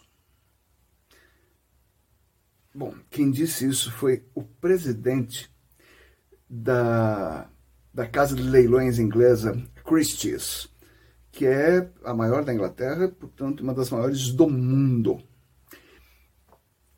Este martelo o principal martelo da casa é o martelo dos leiloeiros da Christie's.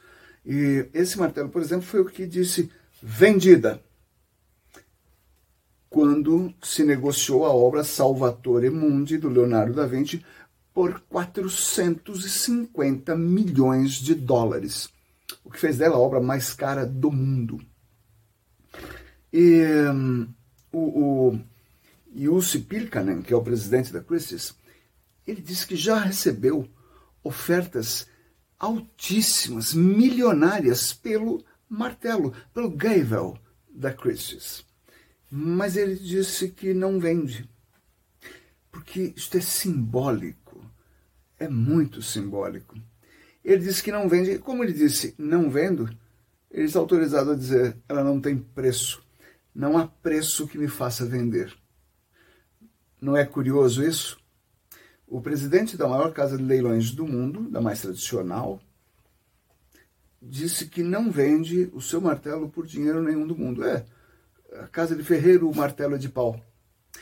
Sim, afinal, nunca ninguém vai bater o martelo por esse martelo.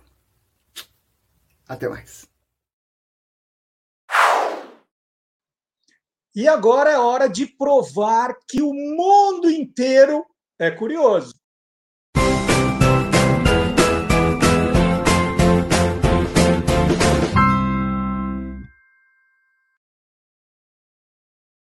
E o Museu da Espionagem da KGB em Nova York teve vida curta. Ele foi inaugurado em 17 de janeiro de 2019 por empresários que ficaram ali no anonimato e teve curadoria do lituano Julius Urbaitis e da filha Agni. KGB é a sigla russa para Comitê de Segurança do Estado. A polícia secreta russa existiu com esse nome entre 1954 e 1991. É, a pandemia fez o museu fechar as portas no final de outubro. E os 3.500 itens colecionados por Július ao longo de três décadas, né, três décadas no meio da Guerra Fria, serão leiloados pela casa Julians, da Califórnia. Né? Já falamos do martelo ali, então vale aqui também esse leilão. O item mais curioso de todos os 3.500 era uma arma em forma de batom, conhecido como Beijo da Morte. E para os fãs de espionagem, uma notícia: em restam no mundo ainda outros três museus com o nome Museu da KGB, na República Tcheca, na Letônia e na Estônia. O próprio Julius e a filha mantêm um outro museu na Lituânia, o Atomic KGB Bunker. Né? Eles acharam lá um, um bunker contra o um ataque nuclear e fizeram um museu dentro desse bunker. Esse Atomic KGB Bunker, fundado por eles em 2014, continua também na ativa. E mais uma curiosidade para mostrar que o mundo é curioso, né? Está fazendo maior sucesso na Suécia uma máscara antipandemia para Papai Noel. Nós encontramos na internet o vídeo que mostra essa máscara. Obviamente, esse é um comercial sueco. A gente não entendeu uma palavra do que está dizendo. A única palavra que eu conheço em sueco é aba, mas vale pela curiosidade, pela imagem que vocês estão vendo aí. E na terça-feira passada, nós tivemos mais uma edição do programa Tolendo. É um programa que mostra o lado curioso dos livros, não é um programa sobre literatura como outro qualquer, é um programa diferente. E eu entrevistei no Tolendo da, da semana passada, da ter, semana passada, não, terça agora, a Rosana Herman, ela é jornalista, radialista, é, autora, e ela escreveu o livro da Cláudia Raia, ela foi coautora do livro de memórias da Cláudia Raia, né? Sempre Raia, um novo dia. E aí ela contou histórias saborosíssimas né, de como foi trabalhar ao lado da Cláudia Raia. A, a entrevista está imperdível, também está no nosso canal do YouTube. Dá para ver todos os, todos os programas, desde o primeiro, gente. Tudo, tudo que a gente já fez dá para ver. E esse Tô Lendo tá genial, que ela fala um pouquinho do que é ser ghostwriter, né? Como foi trabalhar com a Cláudia Raia, histórias super engraçadas. A Rosana é ótima. Eu separei um trechinho para você dessa entrevista.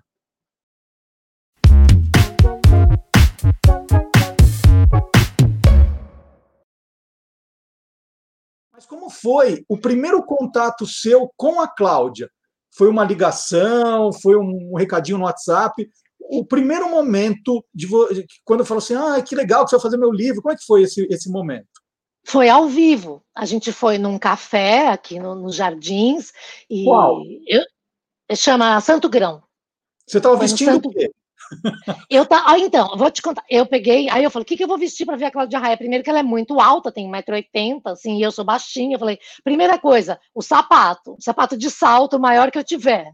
Segunda, falei, vou com um vestidinho para ir bem, assim, sabe, apresentável e tal. Comprei um brinco novo, gigante, enorme, verde, assim, para combinar com vestido. E falei, bom, vou pegar um Uber e vou para lá. Tava bem, assim, nervosa, de, sabe, porque você vai ser meio que decidir se sim ou se não, né? Então é que nem uma entrevista de, de trabalho. E eu tô lá no Santo Grão com todo mundo, faltava só a Cláudia chegar começa uma chuva, mas uma chuva estilo tempestade, tempestade. A Cláudia atrasa, aí ela finalmente chega. Aí a Cláudia chega, aí eu já senti, tipo, sabe, ela senta na mesa, eu, oi, ah, essa é a Rosana, oi, tudo bem? E tal, e já fica aquela coisa meio assim, sabe, speed dating, sentado na mesa, uma olhando para outra, assim. Aí a gente começou a conversa, mas como me conte, como é que você faz, e é isso, e você escreve para o Fábio, o que mais você fez de humor, fiz sai de baixo, comecei a falar da minha trajetória de humor, e o que, que você está comendo, o que, que a gente vai pedir, já engatamos num papo que já foi fluindo, assim, o papo, sabe? Então, é, foi muito, assim, foi acontecendo de um jeito muito legal, a gente rindo, porque eu já estava entrosada com as pessoas da mesa, então foi, foi muito legal. Quando acabou, que a gente falou, não, vai dar tudo certo, adorei e tal, tudo eu fui sair para chamar um táxi, um Uber, alguma coisa. Era uma tempestade, todo mundo foi embora e eu fiquei. Jorrava água assim na beira da, da calçada que subia, molhou todo o meu pé, meu sapato. E aí eu, desesperada, abri meu guarda-chuva e, e quando eu fiz assim, enganchou no brinco, meu brinco caiu na enxurrada e foi embora, meu brinco novo. Aí um rapaz, eu, meu brinco, meu cara, eu pego para você. Correram dois caras na enxurrada atrás do meu brinco, mas que entrou no bueiro. E aí eu perdi o brinco, cheguei com um brinco só, toda molhada. mas eu fiquei toda cagada, mas depois que já tinha feito a boa impressão. Então... E agora a hora de conhecermos a história por trás de um grande sucesso musical. Contando uma canção. E no Contando uma Canção de hoje, eu não tenho um convidado, uma convidada, eu tenho duas convidadas. Eu tenho aqui, olha, Harmony Cats. Né? A Vivian Costa Manso e a Silvia Marinho estão comigo. Olha que legal, que presentão hoje aqui no nosso programa. E antes da gente falar da música, né, no Contando uma Canção, a gente sempre conta a história de uma música. Eu quero ouvir um pouquinho da história da, das Harmony Cats. Ô, Vivian, pelas minhas contas, é, na história da Harmony Cats, né, durou 10 anos, de 76 a 86, foram sete integrantes no total. Só você ficou os 10 anos, só você. É. Eu queria que você contasse um pouquinho de como nasceu Harmony Cats. Então, Marcelo, uh, bom dia, é um prazer estar aqui. Uh, nós éramos cantoras de estúdio, nós fazíamos vocal para outros artistas, né? de, de todos os gêneros e tal, é, a gente praticamente não saía dos estúdios. E um dia o Hélio falou, o Hélio Costa Manso, né, que agora, agora é meu marido, na época não era, é, falou: Nossa, vocês cantam muito bem, vamos fazer um disco de pupurris com vocês. E, então, nós gravamos em inglês, foi, foi um sucesso. Naquela época, ele estava indo para o Midem, ele levou e espalhou pela Europa. Era disco, né? Os pupurris eram pupurris disco. E aí criou aquele impasse dos, dos gringos, dos falsos gringos brasileiros, né? Porque todo mundo falava: Nossa, essas meninas Harmony Cats, elas são demais mas é, nós sentimos necessidade de fazer um show. E aí, o que, que a gente ia fazer? Né? Nós somos brasileiras, só, só conversando em português. E, mas fizemos um show no Clube Tietê que lotou, mas tinha gente pendurada no teto, assim. Mas é, eles se, é, sentiram o baque de perceber que nós éramos brasileiras, quase que como, como se dissessem: ah, se é brasileiro, não quero nem ouvir, sabe? Esse tipo de uhum. coisa. E nós estávamos muito satisfeitas com o nosso produto, que estava vendendo bem na Europa, no Japão, até tinha lançamento da gente no Japão. Mas a gente queria explorar aquilo, né? Então, como, como Harmony Cats internacionais, não tinha esse, esse impasse. Então, três das meninas eh, resolveram sair. Resolveram sair e não queriam mais.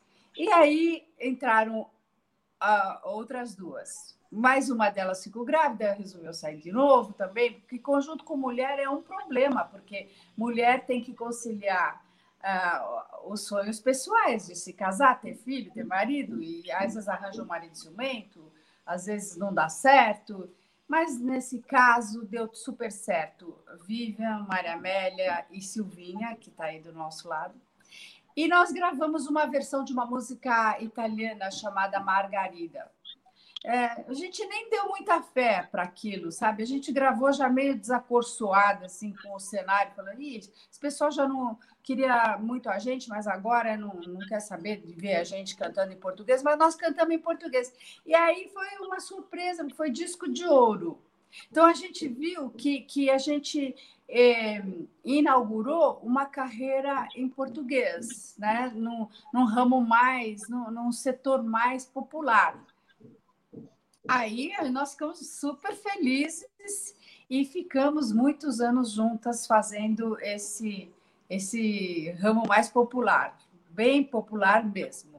Silvinha, bom dia também. Então, você entra quando o Harmony Cats deixa de ser um quinteto e vira um trio. Como é que, que apareceu o convite? Quem fez o convite? Você já conhecia o trabalho delas? Como foi a sua entrada para o Harmony Cats? Bom dia, Marcelo. Muito legal estar aqui com você contando um pouquinho dessas histórias, né? Então, eu cantei com a Vivian num conjunto de baile chamado Super Som Teatro. E a gente cantou lá muitos anos, muitos anos. E aí a Vivian saiu, eu continuei é, por um bom tempo ainda. Aí quando eu saí, as meninas já estavam saindo, a Vivian me ligou e me convidou. Eu falei, tô dentro, né? E aí começou. Aí a Tânia também entrou, né? Mas logo ela engravidou, a Vivian já falou isso, também logo ela engravidou e saiu. Aí ficamos nós três, eu, ela e a Maria Amélia. E foi assim que trabalhamos por mais de 10 anos juntas, né? Legal. E Vivian, o, o Harmony Cats nasceu com outro nome antes, né? Era isso, Bandits of Love, que durou pouquíssimo é. ou não, é, não era a mesma coisa? Não, é, é, como nós éramos cantoras de estúdio e haviam certas demandas, é, tipo, ah, precisamos de uma música, a Rede Globo, ah, precisamos de uma música para uma novela, era difícil de conseguir os direitos autorais internacionais, vamos produzir essa música aqui, aliás, é a base de como nasceram os, falsos gringos, vão produzir uma música aqui com cara de internacional, e para isso eles inventavam um nome na hora. Então, Harmony Cats, que gravaram uh, Mulher Rendeira, uh, passaram a se chamar momentaneamente Bandits of Love, para lembrar cangaceira. Porque, é, porque é, o Hélio ia para o Midem e apresentar o produto lá e, e precisava de um nome genuinamente brasileiro, né? Bandits of Love. Foi um dos nomes das Harmony Cats. O que é Midem? O Midem era, era, um festival que ocorria em Nice, na França, é, congregando todos os produtores musicais é, para mostrarem seus produtos, era um, um, congresso de música que foi muito famoso, né? Apresentavam-se novos artistas, novas gravadoras, novas editoras. Era um movimento bastante grande que servia para o mundo todo como referência. Silvinha, como é que era o, o figurino de vocês? Qual, qual, era essa preocupação do figurino, das coreografias? Tinha um cuidado especial com isso? Porque vocês já eram super cantoras, né? Isso não era problema. Era uma cantora melhor que a outra. E essa questão do, do visual, como é que funcionava? Ah, o visual, a gente, quando eu entrei, eu ainda peguei coisas das meninas antigas, né? Então a gente usava muita bota, muito macacão. E aí, com o tempo, tudo isso foi passando, né? A gente tinha que acompanhar a moda também, né? Mas a gente sempre teve um gênero mais comportado. A gente nunca foi de de mostrar muito corpo, é aquela coisa de mostrar, mas não mostrar, né? E, e sempre deu certo, nunca deu errado, não. Mas era uma coisa legal, a gente tinha umas roupas parecidas, com tecidos iguais, cores diferentes. É, ou então todas iguais, é, tecidos iguais, tudo igual, né?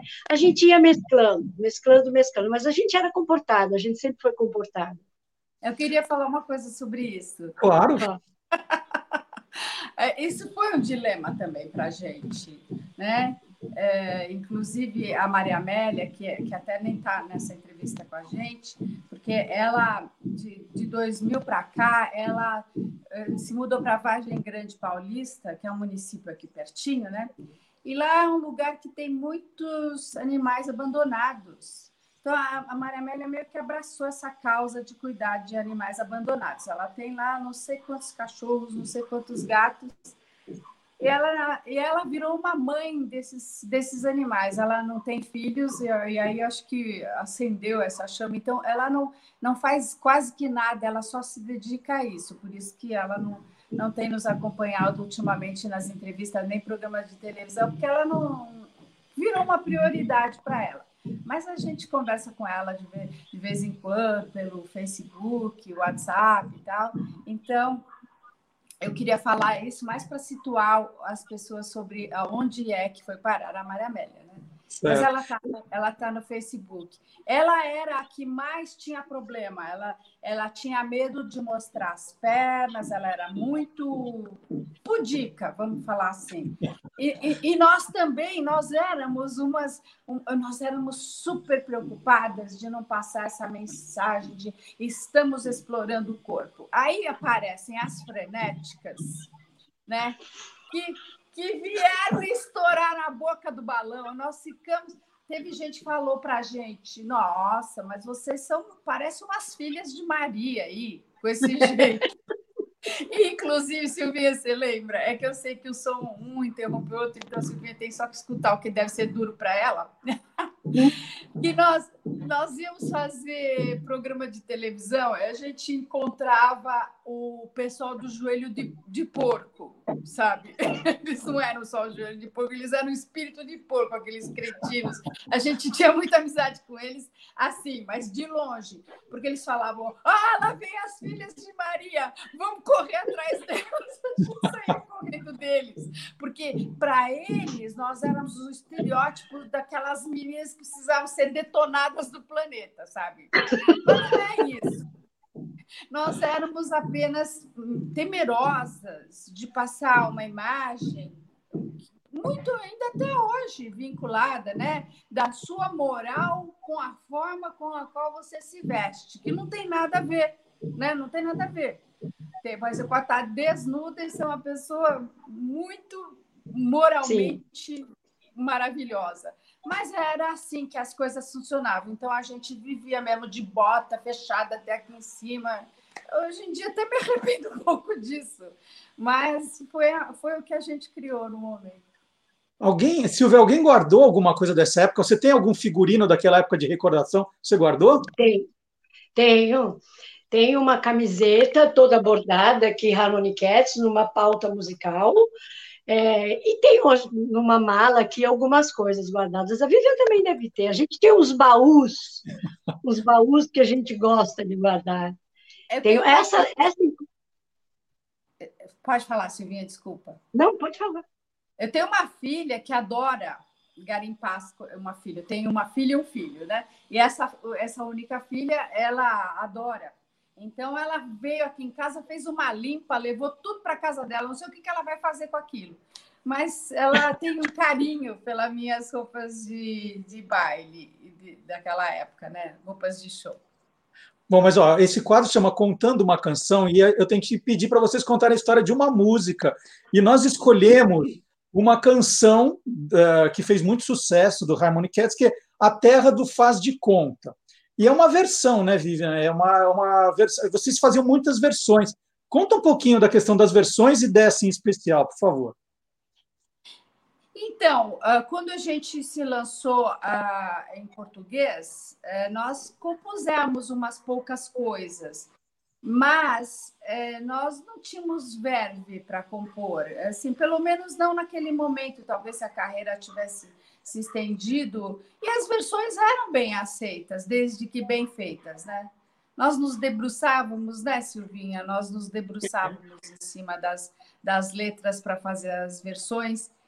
E, e, em especial, a Maria Amélia tinha um, uma, um, talento bem bom para fazer coisas referentes à magia do espírito e tal, que é o caso de Terra do Faz de Conta.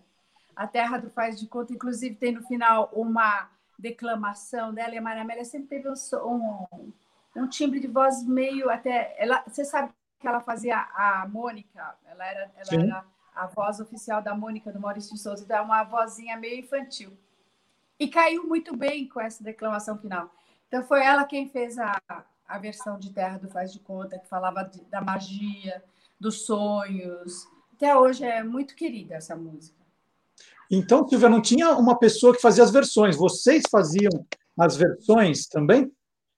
Não, tinha do, de tudo. Nós procurávamos fazer as versões porque nós tínhamos muita vontade de, de, de fazer uma versão ipsis literis. É, é quando eu fazia a versão, eu queria fazer ipsis literis.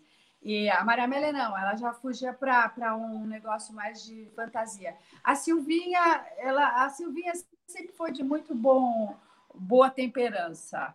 Eu acho até que era a Silvinha que mantinha o clima temperado das harmonites, que a Silvinha ela é muito ela é fácil de levar, ela é brincalhona, ela você briga com ela, ela finge que nem viu, sabe? Então ela também nas versões ela era assim, se ela estava fazendo a versão comigo, ela seguia o que eu e estava fazendo, se era com a Maria Amélia, ela seguia o que a Maria Amélia estava fazendo, né, Silvinha? É verdade. É, é, tem que ter uma, né?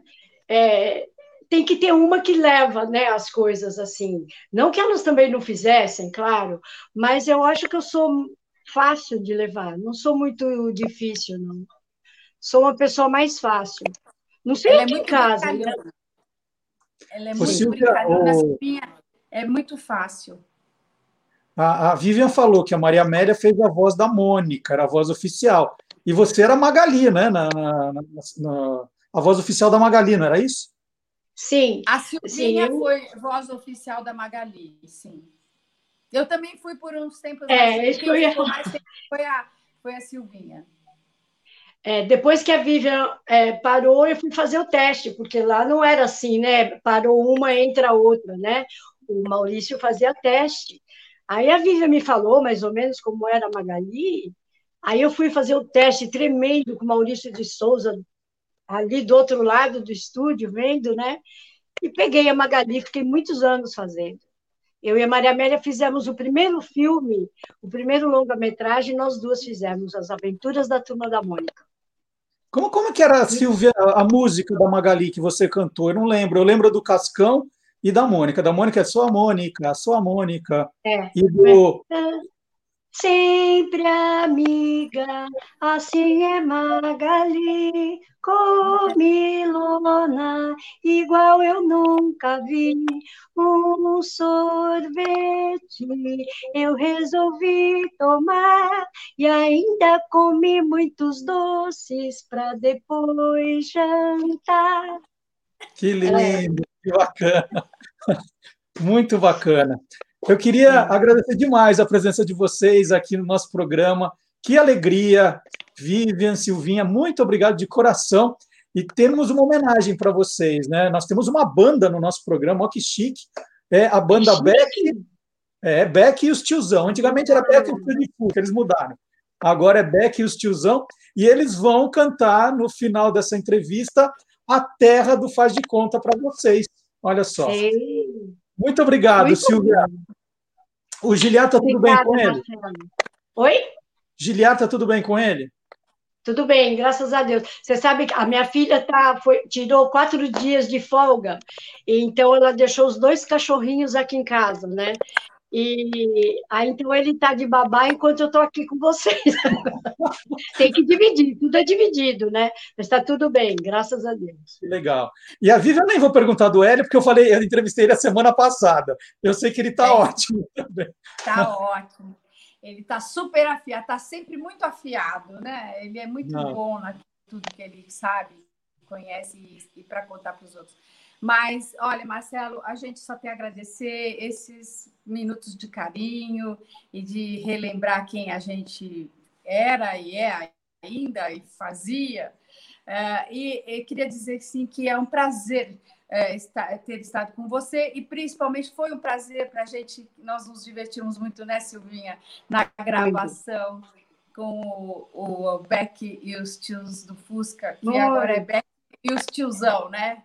É isso. Ele- Eles são muito legais, músicos muito competentes. A Beck é uma graça de menina. E a gente ficou super, super feliz deles nos homenagearem né, com esse- essa É, música. verdade. Verdade, E- foi uma tarde então- muito gostosa.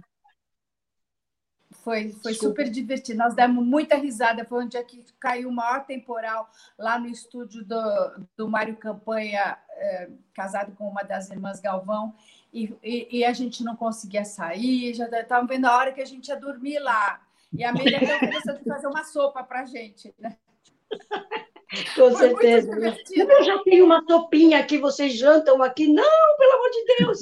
E a gente morrendo de medo de estar São Paulo alagado e a gente está voltando, né? Mas foi uma tarde muito gostosa. Eles são fantásticos, eles são os amores. A Vivian falou, a Beck é um doce de menina, né? Foi muito gostoso e a gente se sentiu muito feliz e lisonjeada, né? Então tá aí a homenagem para vocês. Muito obrigado pela entrevista. Agora, então, em homenagem Harmony Cats, Vivian, Silvinha, a terra do faz de conta. Obrigado.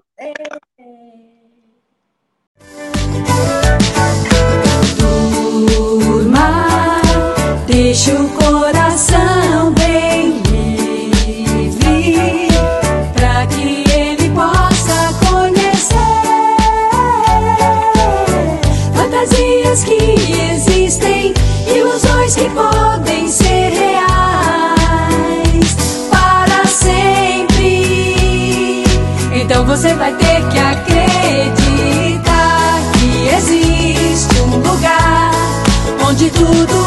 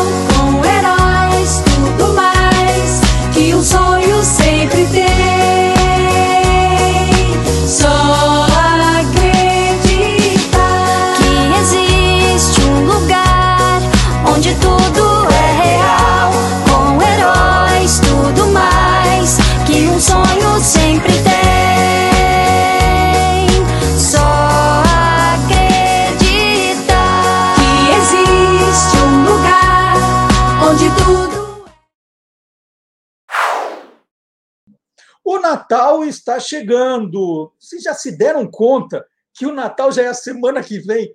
Gente, foi assim. Esse ano foi louco, né? Tinha hora que não- o ano não passava e de repente, ainda bem, ele resolveu dar uma acelerada e já é Natal a semana que vem. E a Beatriz Duarte já está preparando a trilha sonora. Papai sabe tudo. Papai não sabe tudo. Quando o Natal está chegando, as orelhas da cantora Simone começam a ficar mais vermelhas do que a roupa do Papai Noel.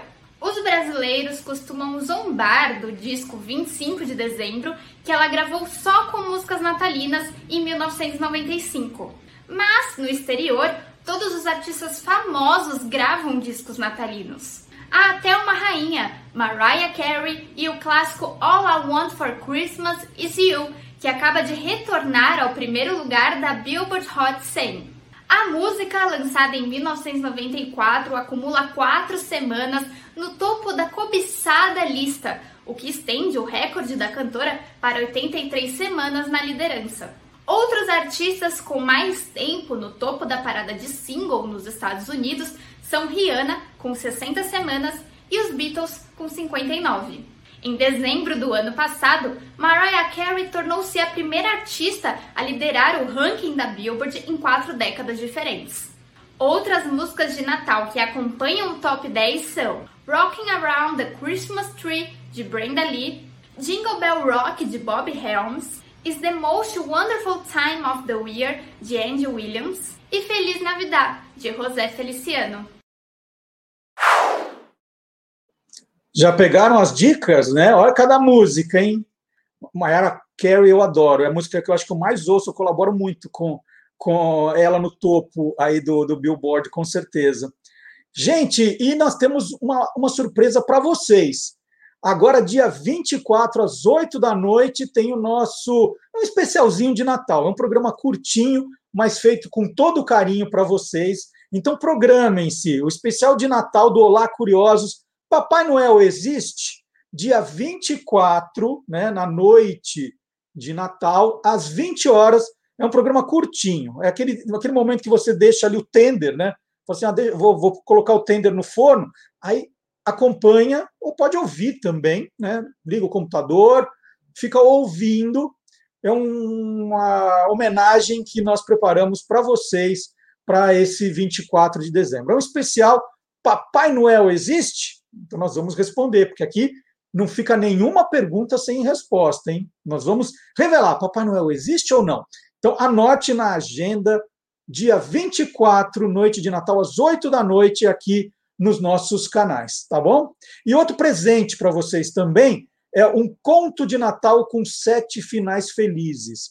É um conto que eu escrevi com outros seis autores espetaculares: o Caio Tosi, a Carmen Lúcia Campos, o Henrique Fitim, o Manuel Filho, Penélope Martins e a Shirley Souza. Nós escrevemos um conto de Natal em conjunto e depois os sete escreveram seus finais. Então, é um conto de Natal escrito coletivamente com sete finais felizes. É um e-book grátis, é um presente. É um presente para vocês.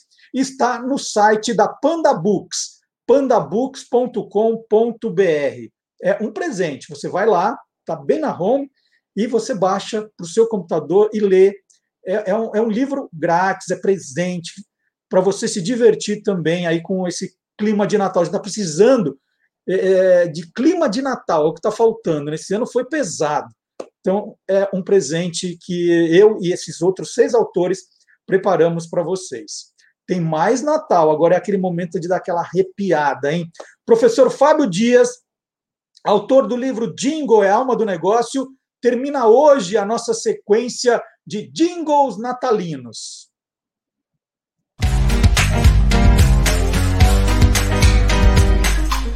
Clube do Jingle. Alguns jingles acabam suplantando o seu papel com músicas de propaganda e passam a fazer parte da cultura popular. Certamente, esse é o caso de Quero Ver Você Não Chorar, um jingle criado em 1971 para o Banco Nacional comemorar o final de ano.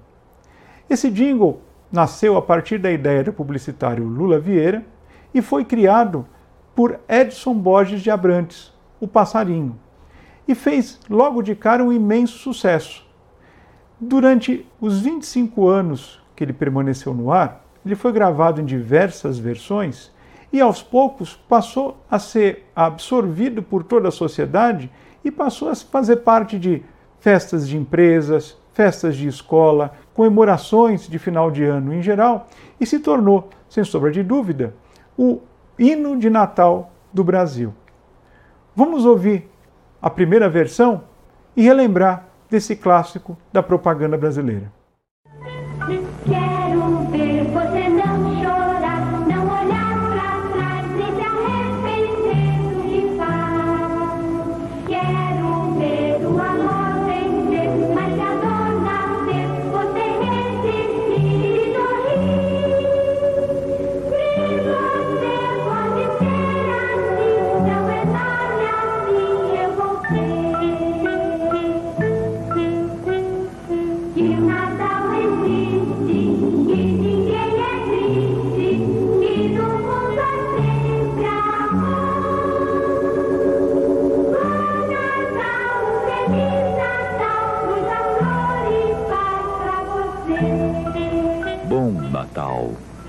Feliz Ano Novo. São os votos do Banco Nacional.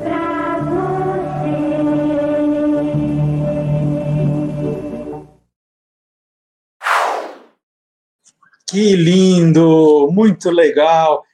E a, a publicidade né, traz sempre grandes surpresas para a gente. E essa semana eu tenho na, na, na minha conta do Instagram, do Facebook, eu sigo muitos publicitários e os publicitários enlouqueceram essa semana com uma embalagem que vem de nozes, né? uma embalagem, um pacote de nozes. Olha que criativo essa embalagem. É, e aí eu falei, bom, quem será que teve essa ideia? Né? Eu fui atrás para saber de onde veio essa ideia, quem é o autor disso. E o mundo está tão globalizado né, que era inimaginável a gente receber notícias de algo que foi criado na Bielorrússia, gente foi a criação de dois belorussos, o Konstantin Bolimond e o Vareiko Toma. Eles criaram, e eles têm coisas muito legais de design. Por exemplo, eles fizeram juntos essa embalagem de shampoo. Olha a tampa da embalagem do shampoo. Que original, né? A tampa lembra uma bolha de sabão. Muito, muito legal o trabalho.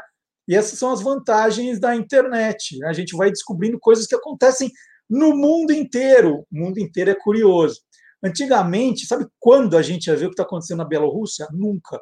Tanto é que as pessoas muitas vezes viajavam, traziam ideias de fora como se fossem delas, e a gente nunca ficava sabendo. Aqui, ó, o cara espirrou lá no Afeganistão, a gente já sabe aqui no, no dia seguinte. terminando o programa, né? Eu já sei que já passamos do horário, mas hoje é, é véspera de Natal, então eu posso. Então vamos lá, agora na reta final do programa, a história dos três reis magos é assunto para o professor Dionísio da Silva.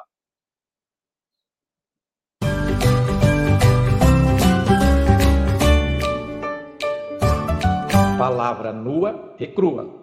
Olá, Marcelo. Olá, amigos do, do Olá Curiosos. Essa história dos reis magos no presépio rende uma coluninha, não é? O Evangelho de Mateus é o mais conciso. Eu gosto muito do Mateus como narrador.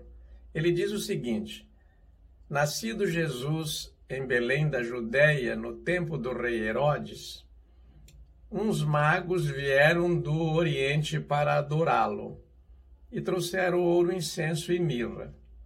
Bom, passam-se os séculos, é, entre os séculos sétimo e oitavo, São Beda diz que os magos eram três, talvez pelos três presentes, e que eram reis, porque ouro é um metal da realeza, mirra é um é também uma, uma substância eh, resinosa para templo, para o sacerdócio, e incenso é aquilo que se queima em recintos, em solenidades, né? Então os magos já eram três, já eram reis e já tinham nomes, porque São Beda diz que eles se chamavam Baltazar, Gaspar e Melchior. Um tinha 20 anos, outro 40 e outro 70, e eram de. A cor da pele deles representava as três etnias da humanidade então conhecidas. Bom, por fim, lembremos que quem inventou o presépio, São Francisco de Assis, já no século XIII, levou também o burro é, e o cavalo para ficar ali ao redor de uma manjedoura.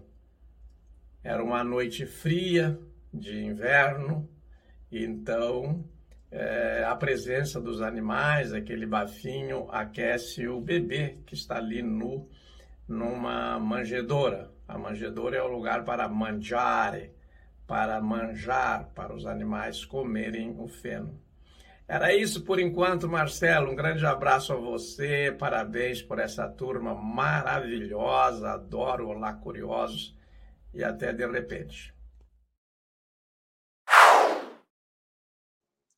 Muito obrigado, professor Dionísio. Você faz parte desse time também. A gente tem muito orgulho de cada um de vocês. E agora, é, agora está terminando de verdade o programa, os últimos avisos. Na semana que vem, nós vamos fazer um programa diferente, vai ser o último do ano e ele vai ser diferente. Porque ao longo desses, dessas últimas 21 semanas, vocês estão sempre aqui acompanhando o programa, escrevendo nos comentários, né? Só que é, o, o programa é muito louco, não dá para ficar é, acompanhando tudo, né? A gente está muito preocupado com o que vem agora, o que vem depois, vai entrar tal, e não dá para responder as perguntas que vocês fazem na hora. Então, nós resolvemos fazer um programa especial no próximo dia 26, sem as reportagens habituais. Nós vamos ficar conversando aqui com vocês. Vai ser um bate-papo. É, vou ficar lendo as mensagens, respondendo. Vai ser uma espécie de balanço de 2020 do Olá Curiosos. E aí, os colunistas vão poder entrar aqui também para interagir com a gente. Vai ser conversa. Nós vamos bater papo de olho aqui no chat, de olho nos comentários do Facebook, respondendo perguntas, né? conversando mesmo com cada um de vocês. Então, programa especial, dia 26, sábado que vem, depois do Natal. E depois nós vamos uma paradinha de duas semanas, gente, para dar uma, uma respirada, a gente merece. Foi um ano puxado. Imagina fazer um programa desse tamanho, com essa quantidade de coisas assim, da noite para o dia, né? Que foi o que aconteceu com a gente. Não foi um programa planejado. Eu sei que eu já estourei o tempo, então agora vou falar muito. É, foi um programa planejado durante meses, né? a gente foi acertando, fazendo, né, que era importante, mais do que bem feito, era o feito, e a gente conseguiu fazer e está tentando aprimorar cada semana, já pensando em quadros novos para o ano que vem. Então, fica combinado o seguinte: dia 26, agora, programa especial para a gente conversar, responder perguntas, bater papo, vocês contam que vocês ganharam de Natal. Depois nós fazemos um descanso nos dias 2 e 9 de janeiro, que é o tempo também para você acompanhar os programas que você perdeu, né, rever. Tá, tá, tem muita coisa para você ver. E nós voltamos do descanso no dia 16 de janeiro. Anotaram tudo? Se não anotaram, vale lembrar que nós temos agora a nossa newsletter no site do Guia dos Curiosos, guiadoscuriosos.com.br. Você vai achar lá o quadradinho verde, né? É só colocar o seu e-mail ali, é muito fácil. Seu e-mail fica cadastrado e toda semana você vai receber notícias novas. Então, quais foram as reportagens novas que nós publicamos? Quais são os programas novos que a gente publicou? Quais serão os destaques do programa da semana? Muito legal, mais um canal de comunicação. Bom, agora chegando ao final do programa mesmo, nós vamos terminar com uma música para celebrar o Natal. Hallelujah foi escrita pelo canadense Leonard Cohen no chão de um quarto do Royalton Hotel em Nova York e lançada em dezembro de 1984. A canção, cheia de referências bíblicas, teve um certo sucesso, mas se tornou popular mesmo, aquela uh, né? Quando fez parte da trilha da animação Shrek em 2001. Então, nós encerramos o programa de hoje com os melhores votos de Feliz Natal, mas tem mais, em dia 24, 8 da noite, tem um especialzinho. Nosso Papai Noel existe, para você não perder. É um programa curtinho, bem curtinho, mas só para estarmos presentes na sua noite de Natal, né? Já que vocês são o nosso melhor presente, vai o nosso presente para vocês também. Então, Feliz Natal, muito obrigado por nos acompanharem em 2020. 2021 tem muito mais, hein, gente? Tchau.